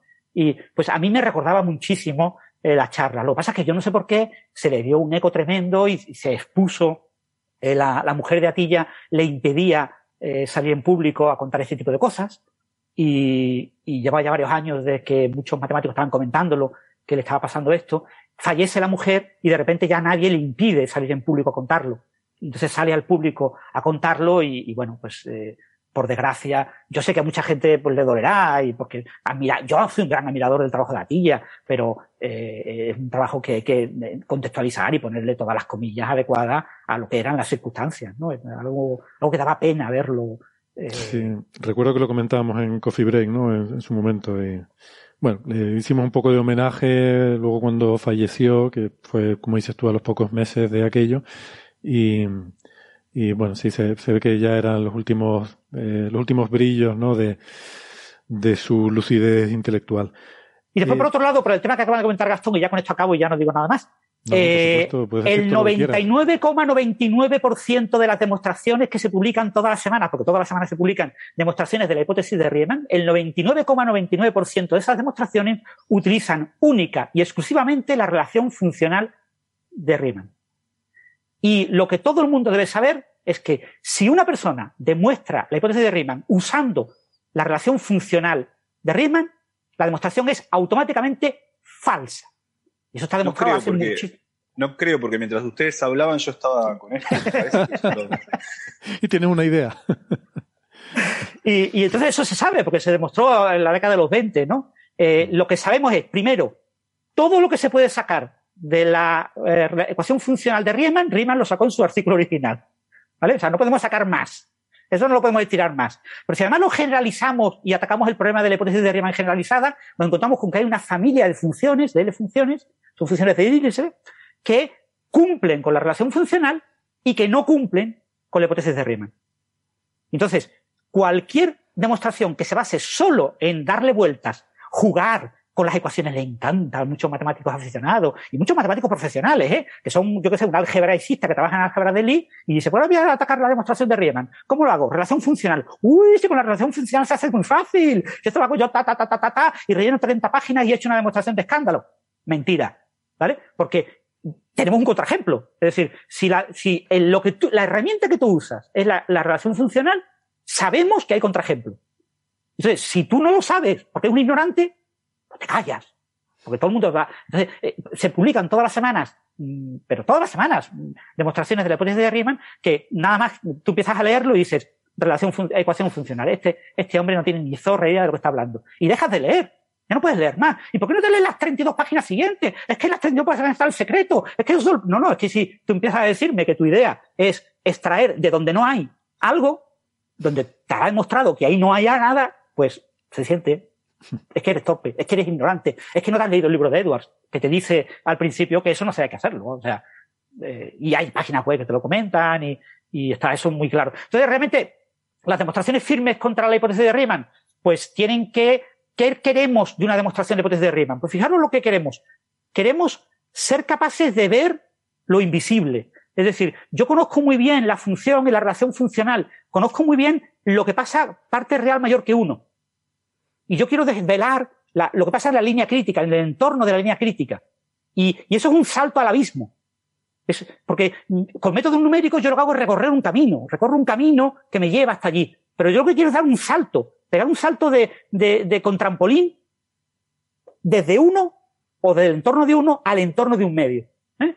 Y si alguien lograra dar ese salto, pues ese salto se podrá dar con muchas otras funciones. Y tendrás una técnica que te, que te permitirá explorar un espacio mm, de, de muchísimas funciones que se obtienen por continuación analítica y que tienen mucho interés. Y ese tipo de, de, de, de salto es muy difícil conceptualmente eh, en la época de Riemann, que era cuando se creó la variable compleja, y lo ha sido durante todo el siglo XX, y ahora mismo no hay nadie que tenga eh, una línea clara de ataque a la hipótesis de Riemann. Bueno, yo veo a Gastón ahí muy ocupado, eh, concentrado en su, con su bolígrafo y su papel. Yo creo que alguna idea le saca. Oye, si esto te ha servido de inspiración, Denme tiempo, denme, tienes, que poner a, tres minutos. tienes que poner a Francis como, si no coautor, por lo menos los agradecimientos. No, el agradecimiento, bueno. Los agradecimientos, por lo menos, si te ha inspirado algo. Oye, eh, yo creo que esto me recuerda, esto que me dices de que todas las semanas se publican demostraciones, lo que decía Enrique Joven, que también todas las semanas había traducciones del, del manuscrito Voynich, que, que todas las semanas alguien traducía el manuscrito Voynich, ¿no? El códice Voynich. Eh, yo, yo creo que la gente se está equivocando con esto, y aquí voy a dejar mi contribución. To- todos estos matemáticos, estas mentes brillantes, intentando demostrar la hipótesis de Riemann. Eh, Creo que se equivocan. Yo tenía un compañero en la facultad que me hizo ver la verdad. ¿Tú te acuerdas que nos ponían siempre estos ejemplos en las asignaturas de análisis, de análisis matemático? Estos ejemplos, no, perdón, estos eh, en el examen, siempre el problema era, eh, te ponían una, una relación y te decían, demostrar esta relación o encontrar un contraejemplo. Y mi compañero decía, qué tontería, buscar un contraejemplo siempre es más sencillo. Yo no, lo de- demostrar algo es muy complicado, siempre es más fácil buscar un contraejemplo. Y él se dedicaba en siempre a buscar un contraejemplo. Yo creo que eso es lo que hay que hacer, buscar un contraejemplo de la hipótesis de Riemann más que intentar En demostrar. realidad era un buen estadístico, porque tú, tú- o supongamos que los contraejemplos se encuentran más fáciles y fracasaba en aquellos que sí eran verdad, igual aprobaba la mitad de los parciales con 5, estaba muy bien, digamos, ¿no? Mm. Bueno, todo dependía de la, la proporción de relaciones verdaderas o falsas que pusiera el profesor. Ay, pero ¿no? supongamos si intenta la materia varias veces, eh, o sea, es como aprobar una carrera universitaria usando Monte Carlo. En todo. Monte Carlo, ¿no? Random Walk, eh, ¿no? Y Monte Carlo. El- la aproximación browniana a sacar una carrera. Bueno, ¿alguna cosita más que sea breve eh, sobre esto? Y si no, No, Gastón, ¿tienes algo? más. ¿Quieres dar alguna pista, Gastón, de tu razonamiento? No, no. Bueno, ya lo veremos publicado. Pues nada, eh, con esto lo vamos a dejar. Le- como le- les dije antes en el chat, se nos había alargado el programa mucho hoy, más de lo que yo había previsto. Así que vamos a dejar las preguntas si no les parece demasiado mal para la semana que viene. Eh, les pido disculpas, pero bueno, la semana que viene seguramente los cielos estarán más apacibles que esta semana. Tendremos pocos temas, no sabremos de qué hablar y nos podremos dedicar a sacar más preguntas en el chat. Yo creo que así es lo que, así es como va a ir la cosa. Así que nada, muchas gracias a todos. Disculpen por no tener hoy la sección esa final de preguntas. Francis Gastón, un placer. He aprendido mucho. Nos vemos la semana que viene. Venga, hasta la semana que viene. Un placer. Chao, chao. Adiós, a seguir bien. Hasta luego.